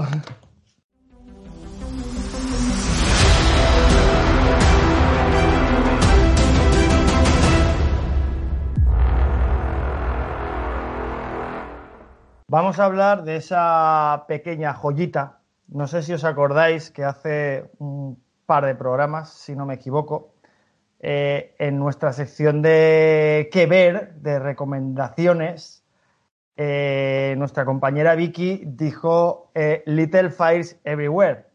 Y una de las cosas que dijo por las que le recomendaba es, mm, diría yo, textualmente dijo algo así como, yo diría que me gustó más que Big Little Lies. Y yo me acuerdo que Sergi y yo los dos nos llevamos las manos a la cabeza y dijimos, pero ¿qué estás diciendo? Eh, creo que está bastante cerca de la realidad y por eso creo que se merece este, este momento, esta sección, aparte de lo que hemos hablado desde el principio del programa de la productora Hello Sunshine, si no me equivoco, que, que tiene mucho que ver con, con esta serie. Hablamos de Little Fires Everywhere, una serie de, de, Hulu que se puede ver en Amazon Prime. Y una de las primeras cosas que quiero decir es que yo veo esta serie, y no sé si os pasa, yo soy muy así de, de, de friki de cadenas, ¿no? Yo estoy viendo esta serie y estoy viendo una serie de HBO. No me preguntéis por qué, pero a nivel de estética de producción me parece que es una serie de HBO. Pero bueno, es de Hulu y se ve en Amazon Prime. Se estrenó eh, en marzo y son ocho episodios de más o menos una hora, un poquito menos. Eh, está creada por la showrunner eh, Rachel Elizabeth Tigelar, más conocida como Liz Tigelar, que también es la showrunner de otras series, por ejemplo, Brothers and Sisters y una serie curiosa que me vi dos o tres temporadas llamada Revenge, que va, va sobre una venganza en los callos, ahí una serie súper de, de, una persona que, que creen muerta y, y, aparece con otra identidad para vengarse de todos los ricos que había. Es una serie muy interesante, la verdad. Rodada ¿Has, dicho un poco... los, ¿Has dicho en los callos? En los callos, los callos es un, como una urbanización de mega ricos, rollo Big Little Lies, ¿vale? vale. Bueno, eh, esta serie, Little Fires Everywhere, se basa en la novela homónima de la escritora estadounidense, estadounidense Celeste Ng, que salió en 2017. Y como, como decíamos antes, eh, la dirigió eh, Lynn Shelton. Bueno, como productoras, a la par que protagonistas, tenemos a nuestra amiga Reese, Reese Witherspoon, y a Kerry Washington eh, que son Elena Richardson y Mia Warren. También eh, se destaca en, la interpretación a Lexi Underwood, que hace de Pearl Warren, la hija de, de Mia Warren, a Megan Scott, que hace de Izzy Richardson, una de las hijas de, de Elena Richardson, de Reese Witherspoon, a mí es un personaje, es que tampoco quiero nombrar a todos los personajes porque también, como pasa con Big Little Lies, es una serie muy coral. Pero el personaje de Izzy Richardson me encanta.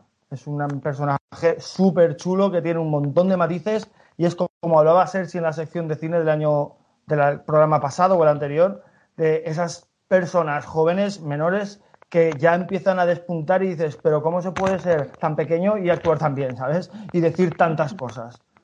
Eh, muy guay. Y también quiero destacar a Joshua Jackson, que hace de Bill Richardson, el marido de, de, Elena, de, de Reese que quizá, y esto quería decirlo, no sé si es algo personal o, o compartís conmigo, me parece que es el eslabón más débil de la cadena interpretativa de esta serie y lo digo porque a lo mejor yo tengo el problema de que cada vez que veo a Yo soy Jackson, veo a Peter Bishop de la serie Fringe y me parece que no puede salir de ahí para mi cabeza, claro. ¿sabes? Entonces, no sé. Bueno, sinopsis así rápida.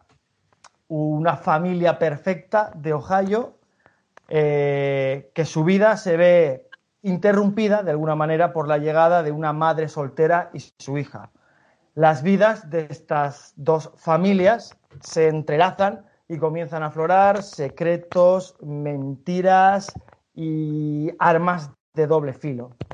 Eh, y una cosa que quería decir más pronto que tarde, y es que creo que nunca una serie ha tenido un mejor título para lo que cómo se desarrolla la serie. Me parece un título perfectamente puesto porque al final haré una reflexión que he leído sobre, sobre el título de la serie.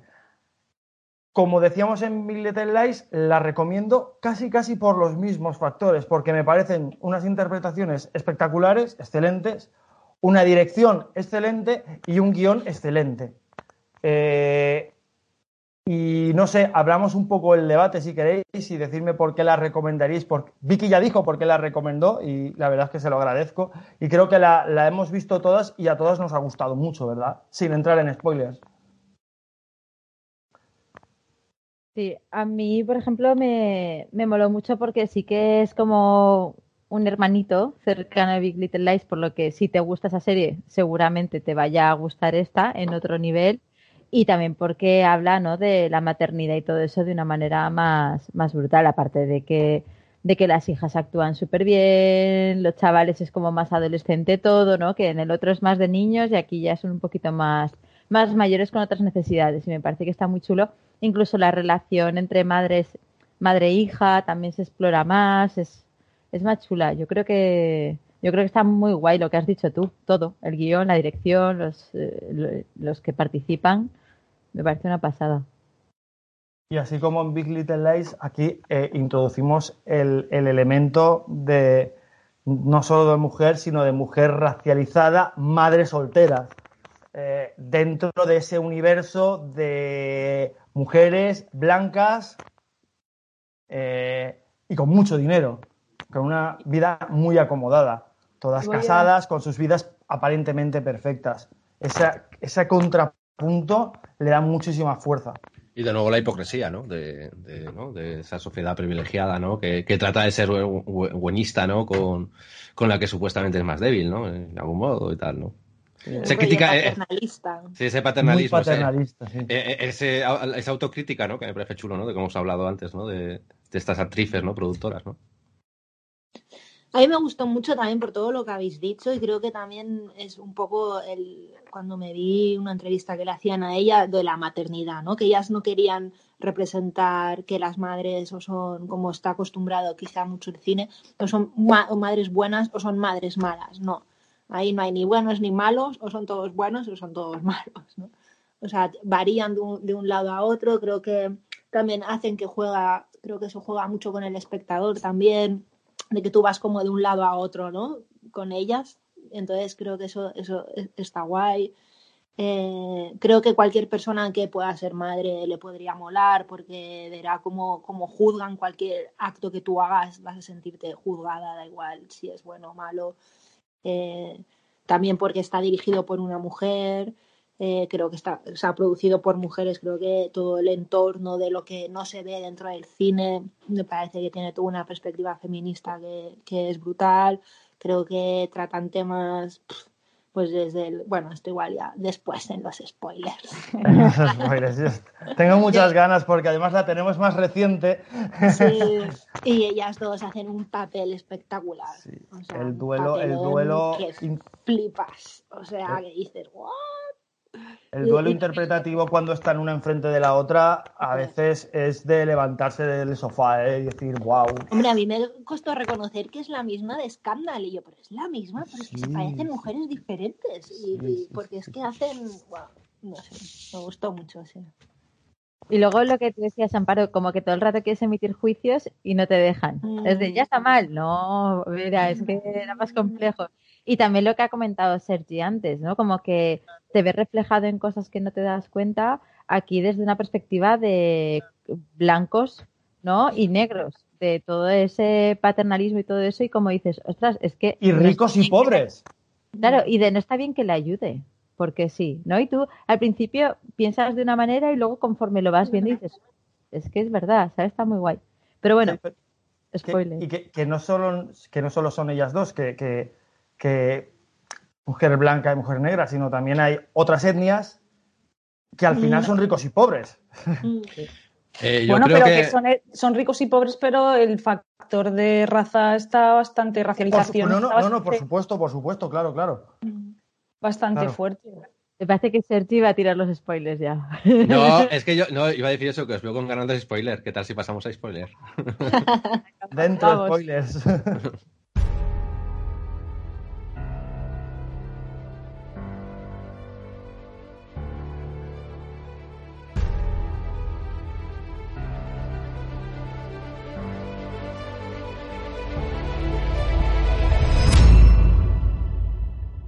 Dentro de, lo mucho que queremos spoilear sobre Little Fires Everywhere y, siguiendo por donde lo habíamos dejado en la parte sin spoiler que tendréis por aquí. Eh, este duelo interpretativo, este duelo de clase y este duelo de raza eh, nos lleva a muchos puntos en los que, como decía Sergi, nos, nos podemos ver reflejados. Y una cosa que me que, que comparándola de alguna manera con Big Little Lies, de la que también hemos hablado y que estará por aquí. en Big Little Lies podemos decir que la primera temporada, alerta spoilers, si no habéis visto Big Little Lies, eh, creo que podemos hacer spoilers aquí, ¿no? De Big Little Lies en esta parte. Hay como un malo claro en la primera temporada. Hay como un malo claro en la segunda temporada de Big Little Lies. ¿Quién es el malo barra la mala clara en, en Little Face Everywhere? No la hay. La sociedad, siempre la, la sociedad siempre es la culpable, ¿no? En realidad, en, re- en realidad somos nosotros mismos, ¿no? Los que, los que juzgamos constantemente, ¿no? Lo que hacemos, lo que hacen ellas, ¿no? Estamos todo el rato ahí, ¿no? Re- Mirando por encima, "Ah, esto lo haces mal por esto, esto lo haces mal por esto otro, ¿no? A ver, yo creo que al final Riz, nuestra amiga Riz, queda bastante de mala. Al final Sí, pero creo sí, que ahí quería llegar. Quería llegar ahí porque creo que eso es conforme a nuestra visión, que quizá las cinco personas que estamos haciendo el programa tengamos unos valores y una manera de pensar mm, muy afín. Pero no estoy seguro que para otras personas de otros ámbitos puedan pensar que el comportamiento de Riz no es el comportamiento correcto. Realmente es muy buena Y eso me gustó ¿eh? mucho pensarlo. Sí, yo creo que justamente esta serie, por lo que yo tengo entendido, por lo que yo entendí, quieren Mm. jugar con eso. No hay malos ni hay buenos. Sí, sí, Porque sí, puede ser que es lo que, lo que dice Luis, que igual desde nuestra perspectiva lo puede parecer. Pero la hija de ella, o sea, la hija de Kerry, ¿cómo se llama en la serie? Mm, Per- Perla, Pearl, Per- como Pearl Harbor. Esta. A la Rise esta la ama con locura. Con locura. El, último, el último episodio, ella quiere ir hasta a, a su casa, la madre no quiere entrar, ¿no? O sea, y la cuida de una manera que quizás no cuida a sus otras hijas, ¿no? O a su otra hija. Porque no tiene que ser. Entonces, claro, para ella, para esa niña, ella no es para nada mala. Ella es la niña negra y, la, y ella blanca, la adulta blanca. ¿no? y, y- y ocurre a su vez al revés también, que se Claro, ve eso es, por eso, sí, sí, sí, sí, totalmente. Entonces, mm, te quedas así como, mm, ¿dónde me, dónde- yo- ¿a dónde me agarro yo para decir esto? es lo que-?" Bueno, Claro, yo como, como decía Sara, al final de la, de, la, de la serie, no sé si el último o los dos o tres últimos capítulos, sí que es cierto que yo en algunos momentos me, me enfadaba viéndolo Mm. con Pili en el sofá y decía, pero qué mala es, pero ese Sí. qué mala es es conforme a mis parámetros. A lo mejor lo está viendo, mm, no sé, eh, la tía de mi vecina y es que es así. Y justifica cada comportamiento porque cree que es la mejor manera de barra educar, bla, bla, bla, bla, bla, o de su estatus. No sé, el momento en el que, en el que la hija mayor, que para mí es el momentazo de la serie, esta serie me ha hecho levantarme varias veces del sofá, el momentazo en el que, en el que la, la, la hija por fin le dice, mamá, es que no soy perfecta. Y la Reese Witherspoon dice, sí eres perfecta. Me parece brutal. Sí, es sí. de lo mejor que he visto en mucho tiempo interpretativamente hablando. Me parece brutal. Y creo que hay muchos madres, padres que, que actúan como Reese Witherspoon desde somos buenos y los buenos actuamos así. sí, A mí la otra madre también me dio rabia bastantes veces. Ah, Sobre todo al principio de la serie, ¿eh? Sí, sí, sí, sí. sí. Y las hijas me dieron rabia bastantes veces, y, o sea, Toda pero luego al mismo tiempo también las he amado bastantes veces, entonces es más como... Pero todo, todo el rato, a mí, cuando más rabia me, me daba y frustración era ante la falta de comunicación bestial que había todo el rato en todo. De que era como, joder, pero díselo, ¿sabes? De Sí. lo que piensas, lo que tal, y todo el rato, al final, claro, al final pasa que toda la gente dice lo que piensa, y ahí explota todo. ¿no? Y se desvelan todos los secretos porque la otra, la Kerry Washington, tiene un percal. Mm. Hace, hace un papel contenido todo el rato, Kerry Washington. Sí. Que a, a veces incluso dices, está interpretando mal, y dices, no, no, es que, es, es que su papel es, es para adentro, es para adentro, ¿no? Todo el rato, ¿no? Yo Bueno, también creo que, que un error de la serie, si tengo que buscar un error, es que salta muy tarde la trama. Es como que la estás viendo y dices, joder, solo me quedan dos episodios y no ha pasado nada súper grave. ¿Sabes? Y luego como Wow. que tienen que pasar muchas cosas y en muy poco tiempo. Y es de, hostia, a mí me hubiese gustado más que hubiese adelantado un poquito para haberle sacado más jugo. ¿Sabes? Luego hay muchas cosas que se quedan como colgadas, no lo sé. A mí me da un poco la sensación de, ¿va a explotar o qué? ¿Va a explotar o qué? Pero porque, también porque ellos, mi- Yo ellas que creo que cocinado está a guay. fuego lento perfectamente. Sí, o sea, y que que cada escena, cada escena tiene, para mí me había apuntado aquí que tiene como una, cada escena, una losa encima de el desastre es inminente. Y a lo Mm. mejor hasta el penúltimo no cae esa losa, pero esa losa está ahí todo el rato y ves que va, que va a petar. Y me De ahí, el gusta. título, ahí- el título. Así como antes he dicho que, que Big Little Lies es una buena construcción de personajes, esta me gusta porque es una buena deconstrucción de personajes. O sea, realme- realmente es una perfección de algún modo, ¿no? Que se va destruyendo poco a poco y vas viendo realmente, ¿no? Después de quitarte todas las vestimentas, vas viendo realmente cómo eres, ¿no? Y es justo todo lo contrario en ese sentido. Yo eh, igual desaparezco porque me estoy quedando sin batería. sorry. Pero quería retomar como a lo que habías dicho tú, Luis, del, del, del marido de ella, el de, que salía en Fringe este. Que yo creo que, que ese es, es el papel que le ha tocado. O sea, yo creo que es aposta así, ¿no? En plan, tú aquí eres un hombre, o sea, no pintas nada, porque es que no pintaba nada él en la serie. O sea, si no hubiera estado, no hubiera pasado nada. Sí, Y- lo, tengo, y- lo tengo aquí apuntado, de hecho, eh, yo es, yo tal, no sé si es porque veo a Peter Bishop o porque su papel es ese exactamente dentro de la trama. El, Yo creo que el- sí, ¿eh? yo creo que ese debe ser su papel. Porque si Puede no lo hubieran, lo hubieran sacado más, ¿no? Le hubieran dado un poco más de jugo, porque el tío es como un soso de la vida, que va, que trabaja, solo se le ve cuando van a la fiesta esa del bebé y no sé qué, no, ¿no? Como no es un Ni pincha ni personaje fuerte, ni complejo, ni yo creo que hayan jugado con al, re- al revés, ¿no? Normalmente siempre son las mujeres las que tienen papeles como muy lineales y muy sosos y muy tal, y son los hombres los que, los que manejan el cotarro, ¿no? Yo creo que esta serie justamente le ha dado la vuelta.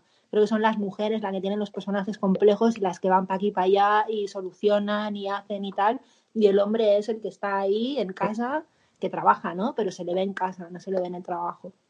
Sin se le ve en el trabajo, puede ser en algún momento, ¿no? sin bueno, embargo, yo creo que, que, bueno, eso, que le dan la vuelta, ¿no? Para que sea él el que no pinte nada, por decirlo algo. sí puede ser, pero sin embargo hay un, hay un, ahora que, que has dicho esto, me ha venido a la, a la mente el, el exnovio de nuestra amiga Riz, Mm. ¿vale? Sí. que es el primero que le dice las cosas ahí, que se las dice muy bien. y de, "Uh". Es- las tenía guardadas ahí 20 Las años. tenía guardadas. Está muy Y tampoco hemos escena. hablado de, de la historia, ¿no? De, de la china que quiere adoptar a su hija, que la tuvo que abandonar y demás. Eh, Es como una historia paralela, pero que me parece brutal. Sí, es sea, muy toda importante esta la- historia. Mm. Porque es que te causa unos dilemas de que lo ves desde todas perspectivas, te lo plantean todo. O sea, lo que decía Amparo antes es verdad, estás todo el rato jugando con que no hay ni malos ni buenos, ni todas las visiones son. Y al final es algo personal, de tú qué piensas que es mejor, porque no hay bueno y malo. O sea, evidentemente te sacan que el sistema económico va a primar a la gente que tiene pasta, ¿no? Evidentemente. Pero el dilema es, está servido, o sea, es de, bueno, ¿sabes? Es que representan muchos tipos de, de maternidad y en este caso en un personaje, bueno, representan dos, ¿no? El, adopción, eh, biológico, bueno, no sé, es, es, es potente en ese aspecto. Yo creo que es como secundario, pero yo hablando con una amiga que había visto la serie estuvimos como tres horas debatiendo de esto, ¿no? De, de hostia, biológico, eh, no sé, adoptado, era como, ¿por qué? Por el dinero, bueno, es, es, es complejo, a mi parecer es complejo. Sí, no, familia reconstruida, ¿no? Si nos basamos en la- el intercambio de hijas, ¿no? Entre ellas, ¿no? O sea, que cada, vez, cada vez tu madre termina siendo tu padre, termina siendo más otra persona que tú identificas como tal y, Mm. y ya está. Y eso les ocurre, les ocurre a, a- a las A hijas de, de Claro, ambas. claro, claro.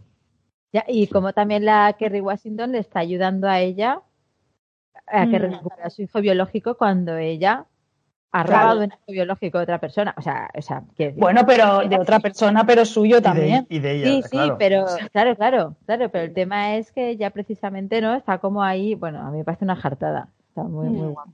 Remidiendo, ¿no? Sus pecados, por decirlo de algún Sí. modo.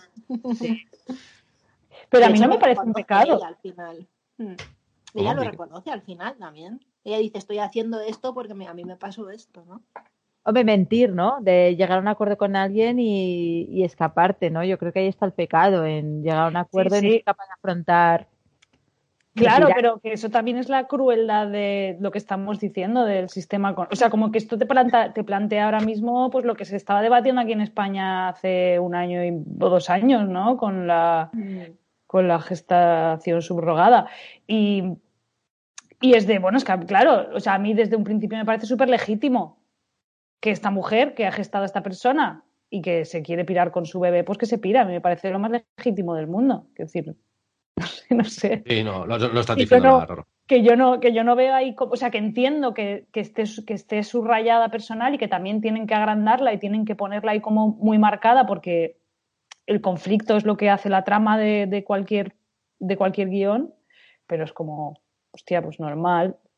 Y que también lo, lo refuerza mismo lo que sucede con la, con la China, en realidad es que tú ya tienes el ejemplo de ella, de que ella ha vivido en un coche en la pobreza con su hija toda su vida y su hija en realidad ha tenido una vida maravillosa. O sea, que, que, que ¿quién pregúntaselo a su hija. Ya, pero bueno, eso también es como la parte, o sea, la, la hija es adolescente, ¿sabes? Y la hija también sabe lo que ha tenido. O sea, lo que pasa es, o sea, que en un momento dado tú nunca puedes tenerlo todo. Pero, tío, o sea, Y al final del todo, cuando Yo no pienso así, la verdad, pero Yo, yo, tampoco, yo tampoco lo tengo tan claro. yo Cuando tampoco... la No sé. cuando la hija de dudas, entra a una casa, ¿a casa de quién entra? De los abuelos. ¿qué qué? ¿De los, los abuelos, abuelos, de los- o de los padres? De los, de los padres de ella. De De los los padres abuelos. de ella. Claro, de los abuelos de, la, de Pearl. O sea, tú pensabas que era del, de- que, que era del, del parece- padre biológico. Es que no, no, no presentan, no sale nadie. O sea, Claro, realmente ella entra y yo también deduje eso, pero tú tampoco sabes si van a empezar a cerrar, hasta qué punto van a cerrar, ¿no? El ese. Me parece Es que ella ha hecho algo, algo ilegal. Si ella va ahí, la van a detener y le van a quitar a la hija. Mm, Cuando habla con la, con la esposa del padre biológico, no parece mucho que esté muy enfadada, ¿eh? Y ella se pasa toda la serie hablan, preguntando por su padre. Pero a ella le han pagado. Mm, Sí, sí. En fin, que esto es muy personal. Es muy Es que personal eso- y, y podríamos estar dos horas debatiendo sobre Es que lo- esto y nos llevaría Claro. más allá de la serie. De hecho, la- de hecho, lo chulo de la serie al final es esto, que es muy fácil juzgar, difícil de vivir. O sea, claro, cuando lo vives en tus carnes, igual al final te surgen tantas cosas que te explota el cerebro. Dices, wow, claro, al final desde fuera siempre va a ser, termina siendo más, más sencillo. Entonces, claro, vivirlo va a ser otra situación. Y, ca- y cada uno de nosotros, cosas que tenemos muy claras en la cabeza, quizás luego haríamos otras cosas. Claro. Sí. Un Ah. como, como Amparo, y es de las cosas más guays de esta serie, que justo acabó la serie y me tiré un montón de rato hablando, incluso de esa escena que ha dicho Sara, porque yo también había pensado un poco como ella y Pili me dijo, pero ¿qué dices? Solo ves así porque, porque eres un hombre cis hetero, si no, no podrías pensar que va a casa del padre biológico, solo puedes pensar que va a casa de los abuelos. Y lo vi así después también, no sé, es como que hay que hablar mucho de esto y no sé si nos daría para una quedada cuando se pueda con unas cervezas y seguir Sí, hablando. Y, que hemos hablado mucho de la maternidad, pero a mí el tema de, la, de los raciales que me parece increíble. O sea, es que me parece increíble que, que, o sea, que a mí no me para un señor por la calle y me dice que quiere que tenga un hijo suyo, ¿sabes? O sea, ¿con qué libertad te ves para perseguir a una persona por la calle y decirle, ofrecerle dinero para que tenga un hijo tuyo? O sea, también es muy fuerte. Ujú. O sea, ¿a, a quién se lo vas a decir y a quién no? ¿No? Alguien y luego que crees tam- que lo necesita. Y luego también la postura esta de, de las dos mujeres, o sea, es como, como que Riz, la actriz, eh, está en, en lo que hemos dicho, que es buenista, ¿no? O sea, que es en plan de voy a hacer el bien, les voy a ayudar, Sí, tal. sí, esa, esa falsa progresía, Pero como lo- decía lo- Amparo lo- antes, lo es brut- paternalismo. lo brutal es como que, que Kerry lo sabe todo. O sea, es como, es como, es que sé de qué palo vas, sé dónde, ¿sabes? Es como, es, es, es- y no le importa una mierda, o sea, es, o sea, es como, no, y también enfadas, entereza a enfrentarse a todo eso, a enfrentarse a esa tía y, y su morro, a, ¿sabes? Y a, y a plantarle cara. Sí, en un momento dado- Además te parece como, joder, déjale que no seas tan chunga, ¿no? Y luego el tiempo dices, si tenía razón. Claro, razón. porque- ¿por, por qué? Porque se han enfrentado a eso millones de veces, ¿sabes? Y nosotras no, ¿sabes? De, de una forma u otra, ¿sabes? Es como... No sé, es muy guay. Claro, es que una Y- mujer racializada que pudiera estar ahora aquí hablando lo estaría viendo desde otro punto, de, de- de- más claramente ese punto de vista, todo el rato. Y yo quería también decir que antes has dicho, que no lo he dicho muy alto porque, por si era spoiler, pero cuando has dicho, porque aquí la protagonista, que es una mujer negra, pobre, no sé qué, y es bollera, también es bollera. Es cierto, es cierto, es cierto, es cierto. Es verdad, es verdad. Es importante también. Bien. No sé, si queréis para Sí. acabar, yo tenía una cosa aquí apuntada, una reflexión que he leído, una reseña de La Vanguardia escrita por Pérez Solá, y he sacado una frase que me parecía súper guay para acabar, ¿no? De, de hablar de esta peli. Y textualmente eh, dice en su, en su reseña, hay una nube que acecha a los personajes en todo momento, que indica que esa aparente perfección puede estallar en cualquier instante, sin saber cuál de los conflictos abiertos, sutiles, cercanos, harán que todo vuele por los aires. Porque esa nube que se intuye es el humo de todas sus vidas ardiendo. A veces, para destruir vidas, no necesitas un atentado, sino pequeñas acciones, pequeños fuegos que ardan. Parece una reseña brutal. Está chulo, sí. Yo quería retomar lo de Bollera porque creo que es súper importante para la hija pequeña también, para, ¿no? Para reafirmarse claro. en su identidad, porque al final es todo el rato una serie de identidades también, ¿no? De búsqueda de identidad en la adolescencia, ellas como adultas, y creo que pasa así un poco, bueno, sí, quizás no lo hemos comentado y creo que sí, que es, que es como una parte bastante crucial de, de la serie. Que en el libro no acaba igual que en la serie, no sé si sabíais eso. No. El libro es ella la que hace los fuegos, no los hermanos. Oh, pues a mí me pareció brutal que lo hicieran los hermanos, ¿eh? Fue de ella. claro, en la serie lo cambiaron porque era como la solidaridad de los hermanos que no habían tenido con ella, bueno, salvo el otro. Eh, entonces es como, va, pues solidaridad, ¿no? Nos. Entonces es como que acaba medio bien entre los hermanos, pero en el libro es ella la que prende fuego a la casa y se pira. Me encanta. Maravillosa. Muy. Pues Sí, sí. recomendamos mucho la serie, me parece que la Tiene recomendamos mucho mucho. debate. Mucho. Hemos dejado muchos juegos por ahí. Sí, para que la gente se haga una idea. Aquí, Claro, aquí si te detrás de debatir con tus colegas, mírate esta serie porque te puedes pasar una semana. Sí, sí, sí, sí.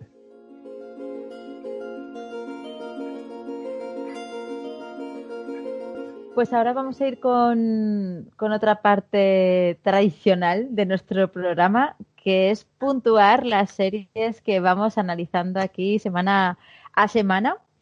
Y bueno, vamos a puntuar del 1 al 10 la serie. Vamos a empezar con Big Little Lies.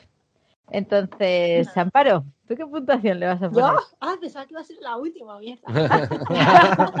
a ver qué dicen ellos. Sí, ya. Claro, yo hubiera dejado. un- Hostia, Sí, no. pues. eh, un siete y medio, quizás. ¡Oh, qué bajito! Ser. Sí me, sí, sí, me gustó, pero no me tuvo ahí. plan, Sergi, Yo realmente eh, la- le voy a poner un 8, que es una línea ahí que tengo. Es un techo. Que espero que no sea un techo de, espero que sea- no sea un techo de cristal, suena un poco así, pero, pero es un, el techo que tengo como. Siempre espero que haya cosas mejores. De hecho, solo G- G Years creo que es la única que supera mi, a esta nota, este 8. un 8, Vicky.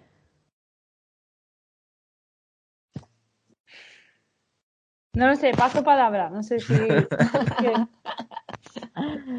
Venga, Callaco, tírate, lánzate, va.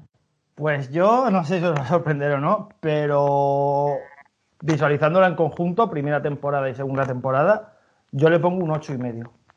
ya. Si lo hubiera puesto solo la primera temporada, le habría puesto más nota. Sabéis que yo soy de notas altas. pero le Mm. pongo un ocho y medio, que creo que se queda un poco corto para lo que soy yo y no sé si estoy haciendo bien. Pero es que lo que viene después está tan gordo que, que le voy a poner un ocho y medio yo la Big Little Lies. Bueno, yo le voy a poner un 8 también. Me parece que está guay, pero un notable está bien, yo creo. Ya, yo le pongo el ocho y medio. Ya, muy bien. Verlo. Así me gusta, con difusión. y pasamos a, ¿no? Little Fries eh, Everywhere. Pues hacemos que empiece también Amparo, ya que le hemos metido en este embrollo. Eh, yo es que soy de notas bajas, por lo que veo. como, como Serchi. Mm, no le pondría más de uno. ¿Un qué? ¡Ay, no! ¡No! Se le acababa la batería en este preciso momento. Bueno, Peña, esto es súper emocionante. No sabemos si vamos a poder retomar la conexión, pero si no, en el comentario pondremos la puntuación. No os preocupéis que la vamos a conseguir. Yo Ahora, preguntémosle por WhatsApp. Preguntémosle por WhatsApp. Yo creo que pero- iba a decir 8, 8 y medio. 8. Yo- Si no tiene, si no tiene batería, no tiene batería. Bueno, está claramente va a decir un 8. Yo creía que iba a decir un 9, pero. ¿Un claro. qué? Tenemos, retomaremos conexión. Bueno, pues bueno, sí. ¿qué tocaba? Venga, yo ¿Quién sigo con, ahora? con 7.75. De, de hecho, entre las dos al final creo que me supera Bill Little Lies. O sea, no sé por qué. Dices? Mm. ¿Qué dices, tío? Sí, eh, me gustan mucho las dos, pero es que creo que la primera, a mí Bill Little Lies me supuso muy buena construcción de personajes. Y las dos, joder, es mis, mis mayores notas son estas, ¿eh? Es que soy así de rácano. Estas son mis mejores notas, realmente. Yo le pongo ¿Luis? un 9. Yo a Everywhere le pongo un, nueve, un nuevazo. No me sobró ni, ni dos minutos de metraje. Eh, supongo que estamos esperando, ¿no? Esperando Ah, bueno, yo es que no sé, yo, yo no sé si ponerle un 10, o sea, estoy dudándolo. Le puedes poner un 10. Yo ya, Le un- yo poner- una serie que le voy a poner un 10. ¿Qué, ¿Qué has dicho? que yo hay un- a una serie que le voy a poner un 10. Así que siéntete libre de poner un 10. Ya, es que también es como. Y luego si hay algo que supera esto, Pues Ese es el problema de Serchi, por eso pone siempre 7 y medios y cosas de esas. pues le pondré otro 10, ¿no? Quiero decir, no pasa nada. No O sea, es nada. que, es que si, fuera, si fuera una profesora nunca pondría 10 a mis alumnos. Pues no. Nunca. Claro, sí. Muy bien. Venga, pues un 10. Toma. El primer 10 de la expansión, ¿eh? ¿Ah, Si sí? no, me Toma. equivoco, el- si no me equivoco, es el primer 10 de la expansión. ¿Está Sí. volviendo Amparo o no? No. Ah, es que se me ha movido. Eh, le voy a poner menos nota que ¿Y a Big Lies. Mm, Le voy a poner un siete y medio. Wow. No me, me gustó mucho, mucho Big Little Lies la primera temporada. También supongo que es porque soy profe y lo vi más escolar todo y me interesó mucho. Lo que se habló ahí a nivel psicológico y tal me, me llamó más. Creo, aquí es diferente, ¿no? Cómo se trata, no sé. A lo mejor como no soy madre, tampoco, no, no sé, no acabo de tener esas inquietudes. Pero bueno, le voy a poner un siete y medio. Ya, yo es que le veo el plus de la elegancia de los siete episodios. Yo Y también, finiquitado. yo- Hasta Yo- que, hasta yo- que saquen una segunda temporada. No, que no, no lo van a hacer. Yo, yo te digo que yo que soy muy de series de, de Hill House, Kingdom, Westworld, o que me rayen la cabeza rollo Watchmen o Westworld, o que sea de miedo tal. A mí esta serie que es un drama social puro y duro, o sea, es que ya te digo, me- me parece lo mejor que he visto este año. Mm. Quizá. O sea, a mí interpretativamente pff, me ha parecido muy guay. Pero bueno, ya veremos dónde queda a final de, a final de temporada en ese ranking y cuando venga la redención y os redimáis y le pongáis mucha más nota.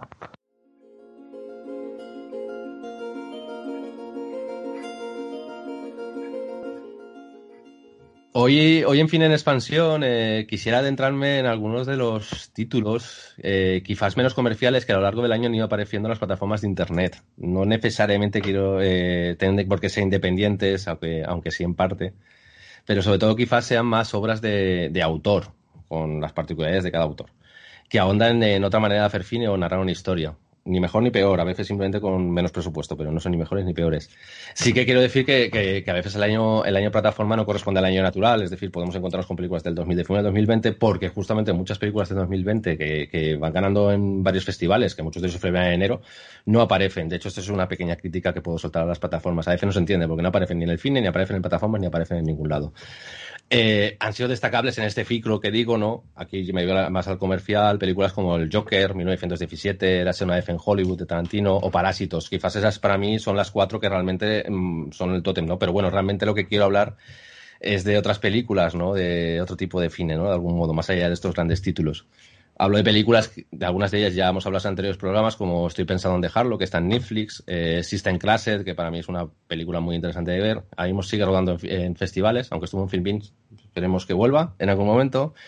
De Jojo Rabbit, eh, que nuestro compañero, el gran Guti, eh, recomendó, y para mí realmente es una de las mejores recomendaciones, eh, una de las mejores comedias e inteligentes que se han hecho este año, la verdad.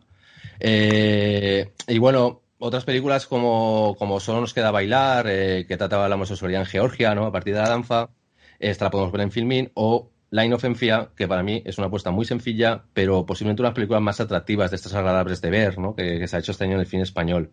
Y la nombro a pesar de que se ha caído de los catálogos y no entiendo por qué. Y lo digo ya adrede justamente por eso, porque es una película muy reciente que ya no está. Y a mí eso, eh, La Inocencia. Esta habla de un adolescente que sueña con, ser artista de circo en un pueblecito, con todo lo que conlleva el hecho de pertenecer a este pueblo y tener que huir de él. Es muy sencilla, ¿eh? realmente, pero, pero a mí me gustó, me, me agradó, de estas que, digo, ¿por qué no? Eh, bueno, realmente esta se nombra muy rápido porque ya hemos hablado de ellas y, bueno, tampoco quería entrar mucho en, hablar mucho más de, de, estos títulos, porque bueno, me voy a centrar de algún modo en, en, para lo que a mí ha sido uno de los mayores descubrimientos ¿no? de este año, que es el director polaco Jan Komasa. Yo no lo conocía, lo conocí este año. Y ah, empiezo hablando de él también porque recientemente en Netflix han estrenado Hater, una, película, una película suya que, ha realizado este año, en el 2020, eh, que bueno, eh, habla de un joven polaco de origen humilde que se adentra en las manipulaciones políticas a través de las agencias de marketing. estas agencias son una especie de, empresas fake news ¿no? que van fabricando ¿no? pues noticias falsas que, que en este caso lo que intentan hacer es que la extrema derecha gane el poder ¿no? en, en Polonia.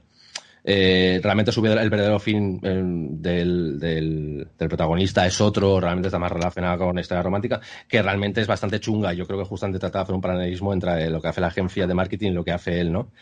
Eh, es una película que se deja ver, muy bien realizada, de hecho es algo que destaco mucho de, de, Comasa, pero voy preparando un poco, ¿no? aunque con tantas aristas que te deja la sensación de que pudo haber, haber estado mejor y es una pena, porque realmente yo creo que este, este director aún, aún está por hacer su, su, gran película, ¿no? Es un director joven dentro de cabe. Eh, de hecho, todas sus películas destacan bastante por una buena realización, como he dicho, y sobre todo por querer contar algo, ¿no? Algo que yo he hecho mucho de menos en, en el cine a día de hoy. Eh, sus películas parten de un supuesto muy pequeñito sobre el que siempre se puede ver algo mayor, ¿no? De hecho, este, en este caso termina con un final mucho colofón. O sea, reflexiona en torno a la juventud, las diferencias sociales, la manipulación y los extremismos. Y si lo nombro realmente es porque me apetecía más hablar de otra película que está en los fines ahora, que es suya, que es del 2019. Y aquí la paradoja, de esta película del 2019 está en los fines justo ahora y en cambio acaba de salir en, Netflix a esta otra. Pero bueno, esto, esto hace que nos acerquemos también a él, de algún modo, sea fácil acercarse más a él, ¿no?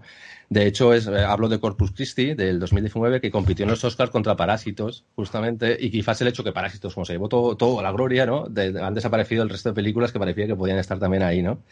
Bueno, eso es esta película pues tiene una narrativa muy, muy bien llevada, creo, y, sobre todo una buena interpretación también del actor, ¿no? De Bartosz Bielenia, ¿no? Eh, actor polaco.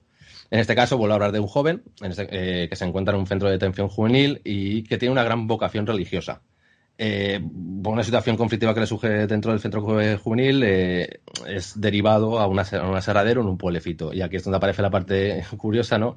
De una manera muy recombolesca acaba, acaba convirtiéndose en el cura temporal de la parroquia, con todo lo que eso, todo lo que eso supone, ¿no?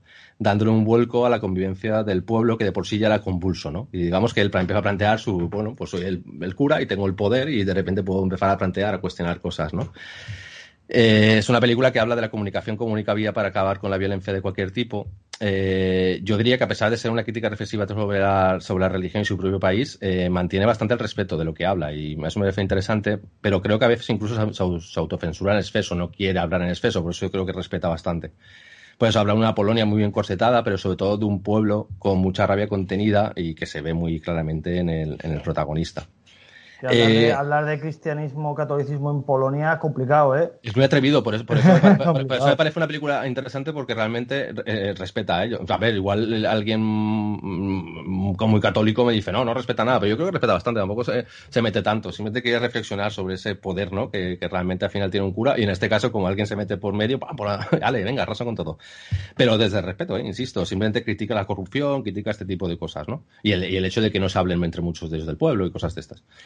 Eh, cambiando de género, eh, la verdad, bueno, pues en esta línea creo que eh, me falta cine, eh, realmente. he echado muy en falta buen cine de ciencia ficción alternativo. Sí que es cierto que hace un año hablamos del hoyo, que creo que es de estas que bastante destacables.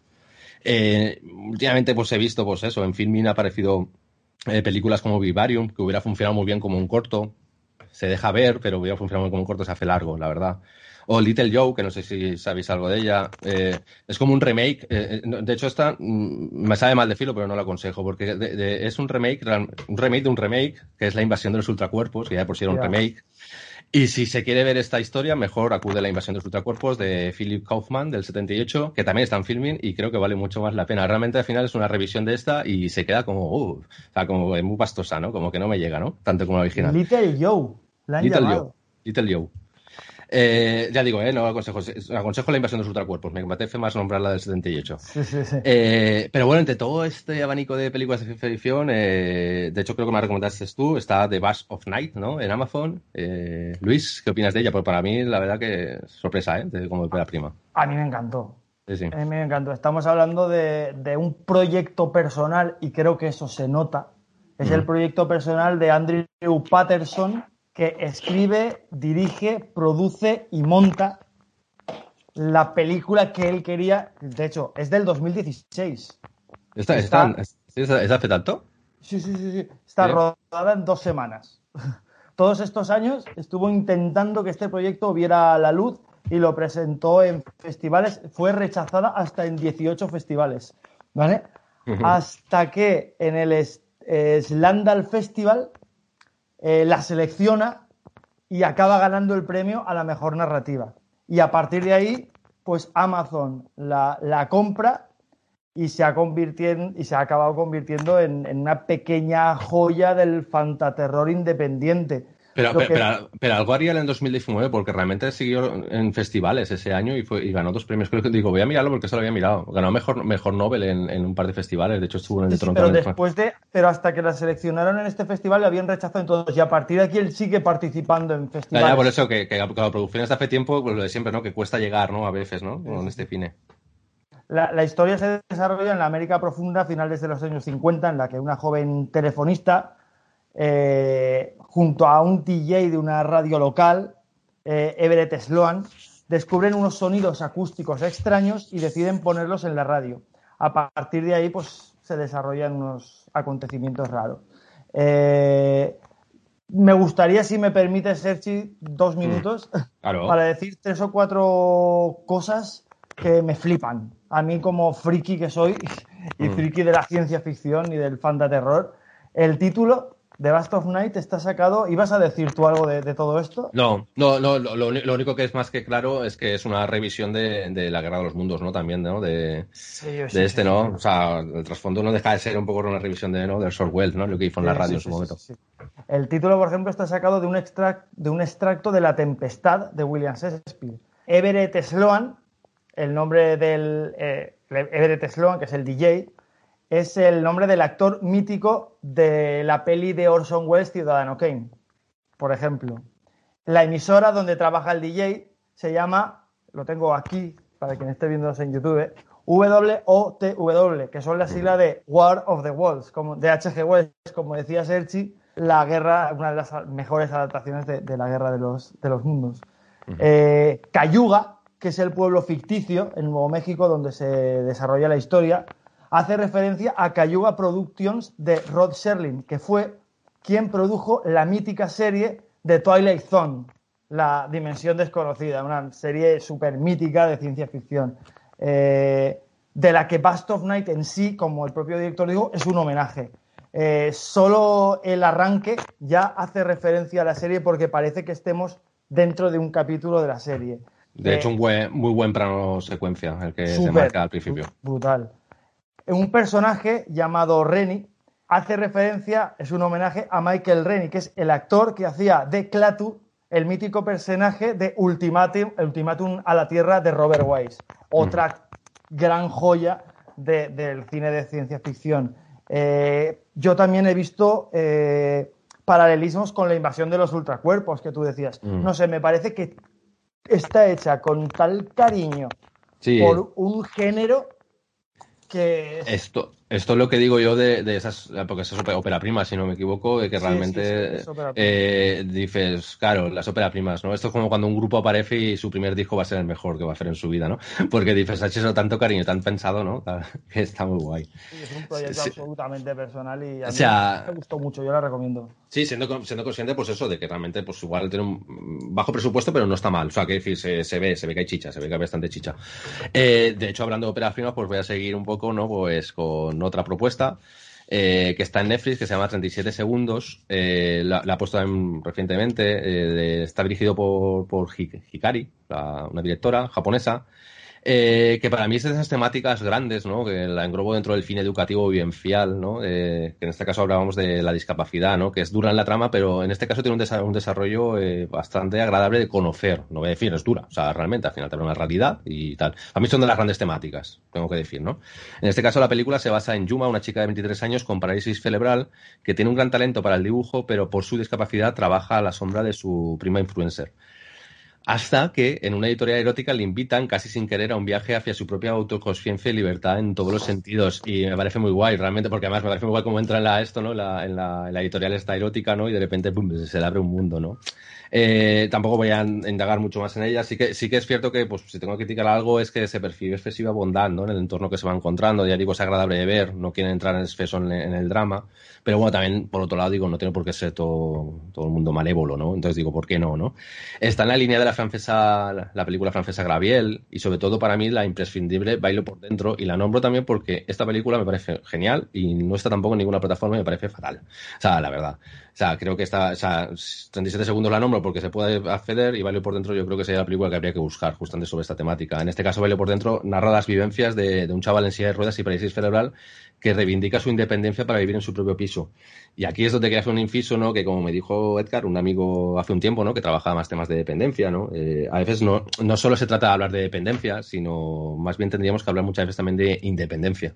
Y esa es la clave de, esta, de estas historias, ¿no? Justamente, y por eso me apetecía nombrarla. O sea, eh, llegado a este punto, no sé cómo voy de tiempo, eh, y si nos seguirá escuchando alguien. eh, Eh, lo digo porque me voy a entrar, si me dejéis muy rápidamente, en, en- en lo que ya es un fin extraño. O sea, ya veremos esto dónde me lleva, ¿no? Pero, pero un fin ya sí, ya de por sí estas películas son complicadas, pues bueno, existe un fin más extraño todavía, ¿no? Simplemente por nombrar una, una película muy rápida, eh, Horse Girls está en, en Netflix también ahora, interpretada por Alison Brie, que es la, la actriz de, de Glow. Y bueno, lo que desarrolla mucho esta película, mm, no quiero decir ni siquiera de qué va, simplemente decir que de estas películas que, que a veces son, son peculiares, que durante los 30 primeros minutos dices, pero ¿qué, me está, ¿qué está pasando aquí? Incluso puede llegar a pensar que es un bodrio, no pasa absolutamente nada, habla sobre una persona muy anodina, pero de repente vas avanzando en la película y sí que quiero dejar ya, ya que hay un conflicto de plagio detrás de esta película, no voy a entrar en eso, pero bueno, vas entrando en la película y empiezan a apare- a aparecer muchos componentes fantásticos que no te cuadran nada, no te cuadra nada y realmente al final eh, te vas dando cuenta que, que esos componentes fantásticos no son tan, tan extraños, sino que son bastante terrenales, ¿no? Que es el trasfondo de la historia. Como no digo nada, no entendéis de qué estoy hablando, por eso dejo ese... No, no, no. Yo he visto el Eh, tráiler y tampoco lo entiendo. No, pero por eso no, no quiero decirlo, porque creo que, que es de estas que, que- que está bien descubrir poco a poco. Y justamente la nombro y la, y la, y la relaciono con la, un poco con la siguiente por, por esas, por este tipo de cine que también a veces es de cocción lenta, ¿no? Que, que adentrarse en él a veces cuesta, cuesta y mucho. La ¿Cómo has dicho que se llama? Jorge. eh, la, la chica caballo. De hecho, yo tengo que decir que no me suelen gustar mucho las películas de caballos, o sea, donde aparece un caballo. O sea, ella, por ejemplo, está obsesionada y tal, y en este caso, pues, pues, venga. No, le aconsejo que ya con la boca pequeña, o sea, es de estas que dices yo, eh, quien quiera, ¿eh? O sea, insisto, ya, ya he puesto la etiqueta de cine extraño. Y la siguiente que voy a decir, igual incluso más todavía, ¿no? Eh, la vida invisible de Eurydice, Eurydice Guzmão, eh, película brasileña de Karim Ainhouf del 2019 que está Movistar, eh, aquí en España está Movistar, no sé, en otros países. ¿Repites en el título, porfa? complicado, ¿eh? La vida invisible de Eurodice Gusmao. Eh, y es de estas que me como yo mis las palabras, si querías naturalidad, toma tres tafas. O sea, es decir, esta, esta ya eh, sobrepasa la naturalidad, ¿no? Si la nombro, y, y el motivo por el cual yo creo que ha llegado, eh, también a nosotros, si no, no hubiera llegado, eh, ha sido mejor película en, una, en la sección de una cierta mirada en Cannes, La espiga de plata en Valladolid y premio del público en el Mar de Plata. Lo digo porque viendo ese, ¿no? ese currículum dices, "Eh, bueno.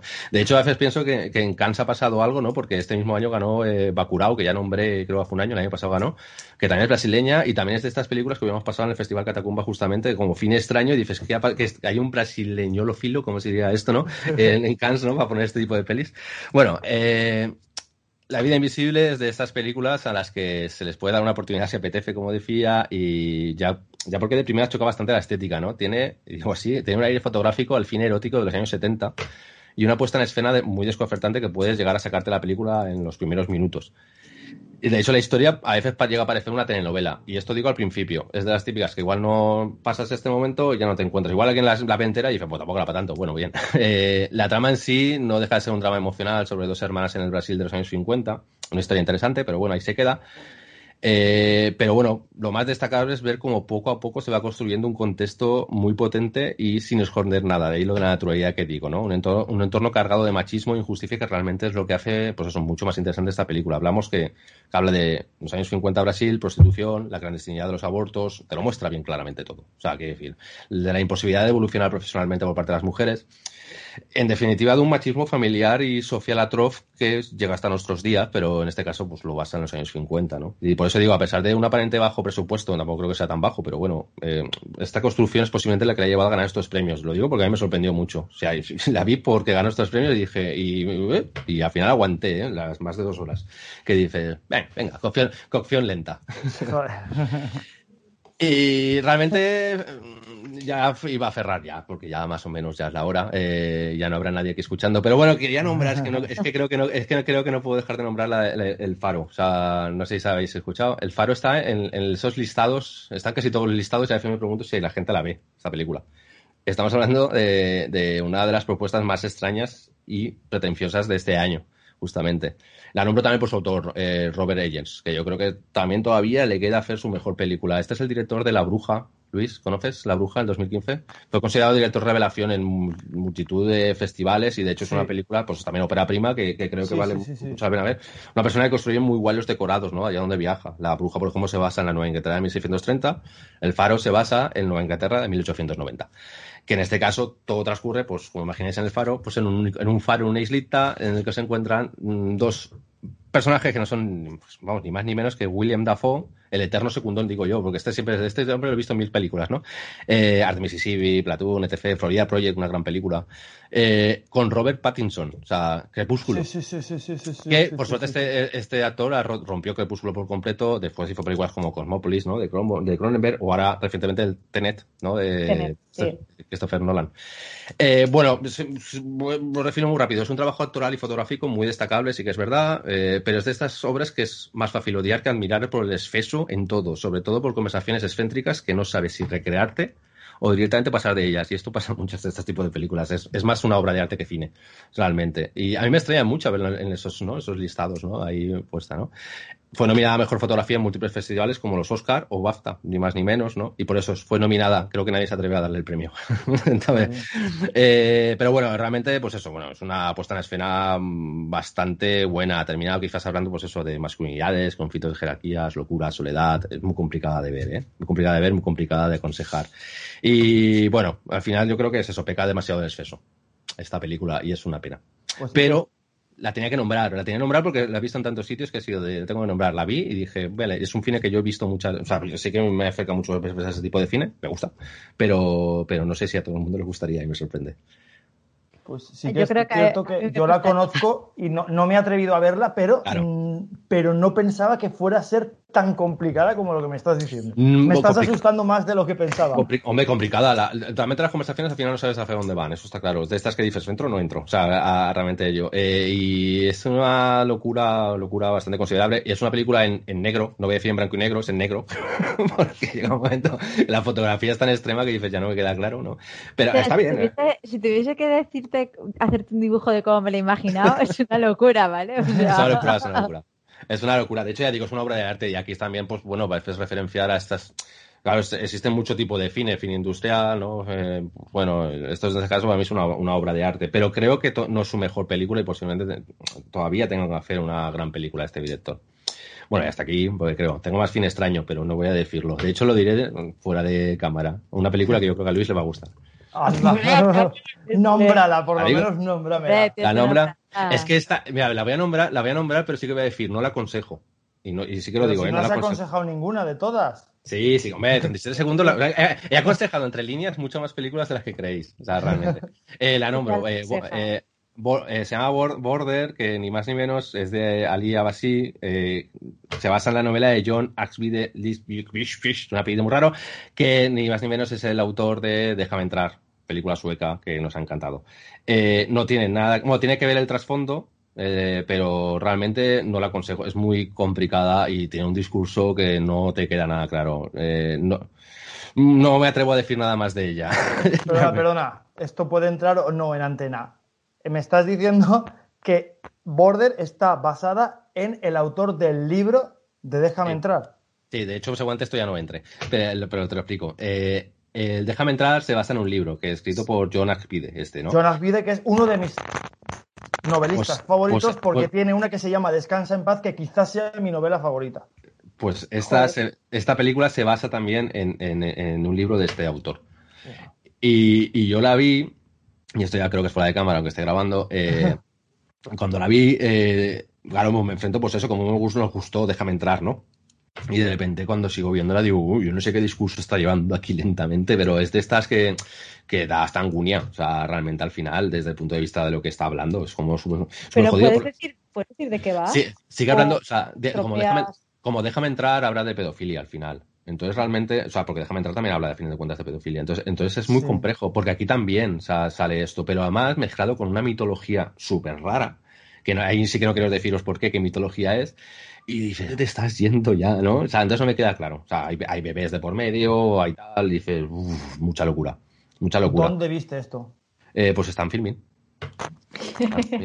¿Cómo no? Lo siento, pero es que en filming hay muchas cosas, ah, Luis. Es que te Bueno, digo hasta- que, Bueno, que- que hay- me te digo que este autor, el, el autor, no, no sé cómo habrán hecho la peli, pero el autor este a mí me flipa y la novela de Déjame entrar me parece que supera en Déjame mucho la peli, que la peli es buenísima y tiene otras novelas que me he leído otra y una pequeña sección de historias cortas y me parece una barbaridad cómo escribe este hombre. Déjame entrar, yo creo que es mucho mejor que esta peli que te he dicho. ¿eh? Lo que pasa es que, bueno, ganó mogollón de premios también. ¿eh? O sea, de hecho, estuvo en los Oscar también nominado al mejor maquillaje, que se basa en eso. El personaje protagonista tiene un maquillaje así y tal. Pero bueno, ya está. Eh, y como eh, es de, si habéis aguantado hasta aquí.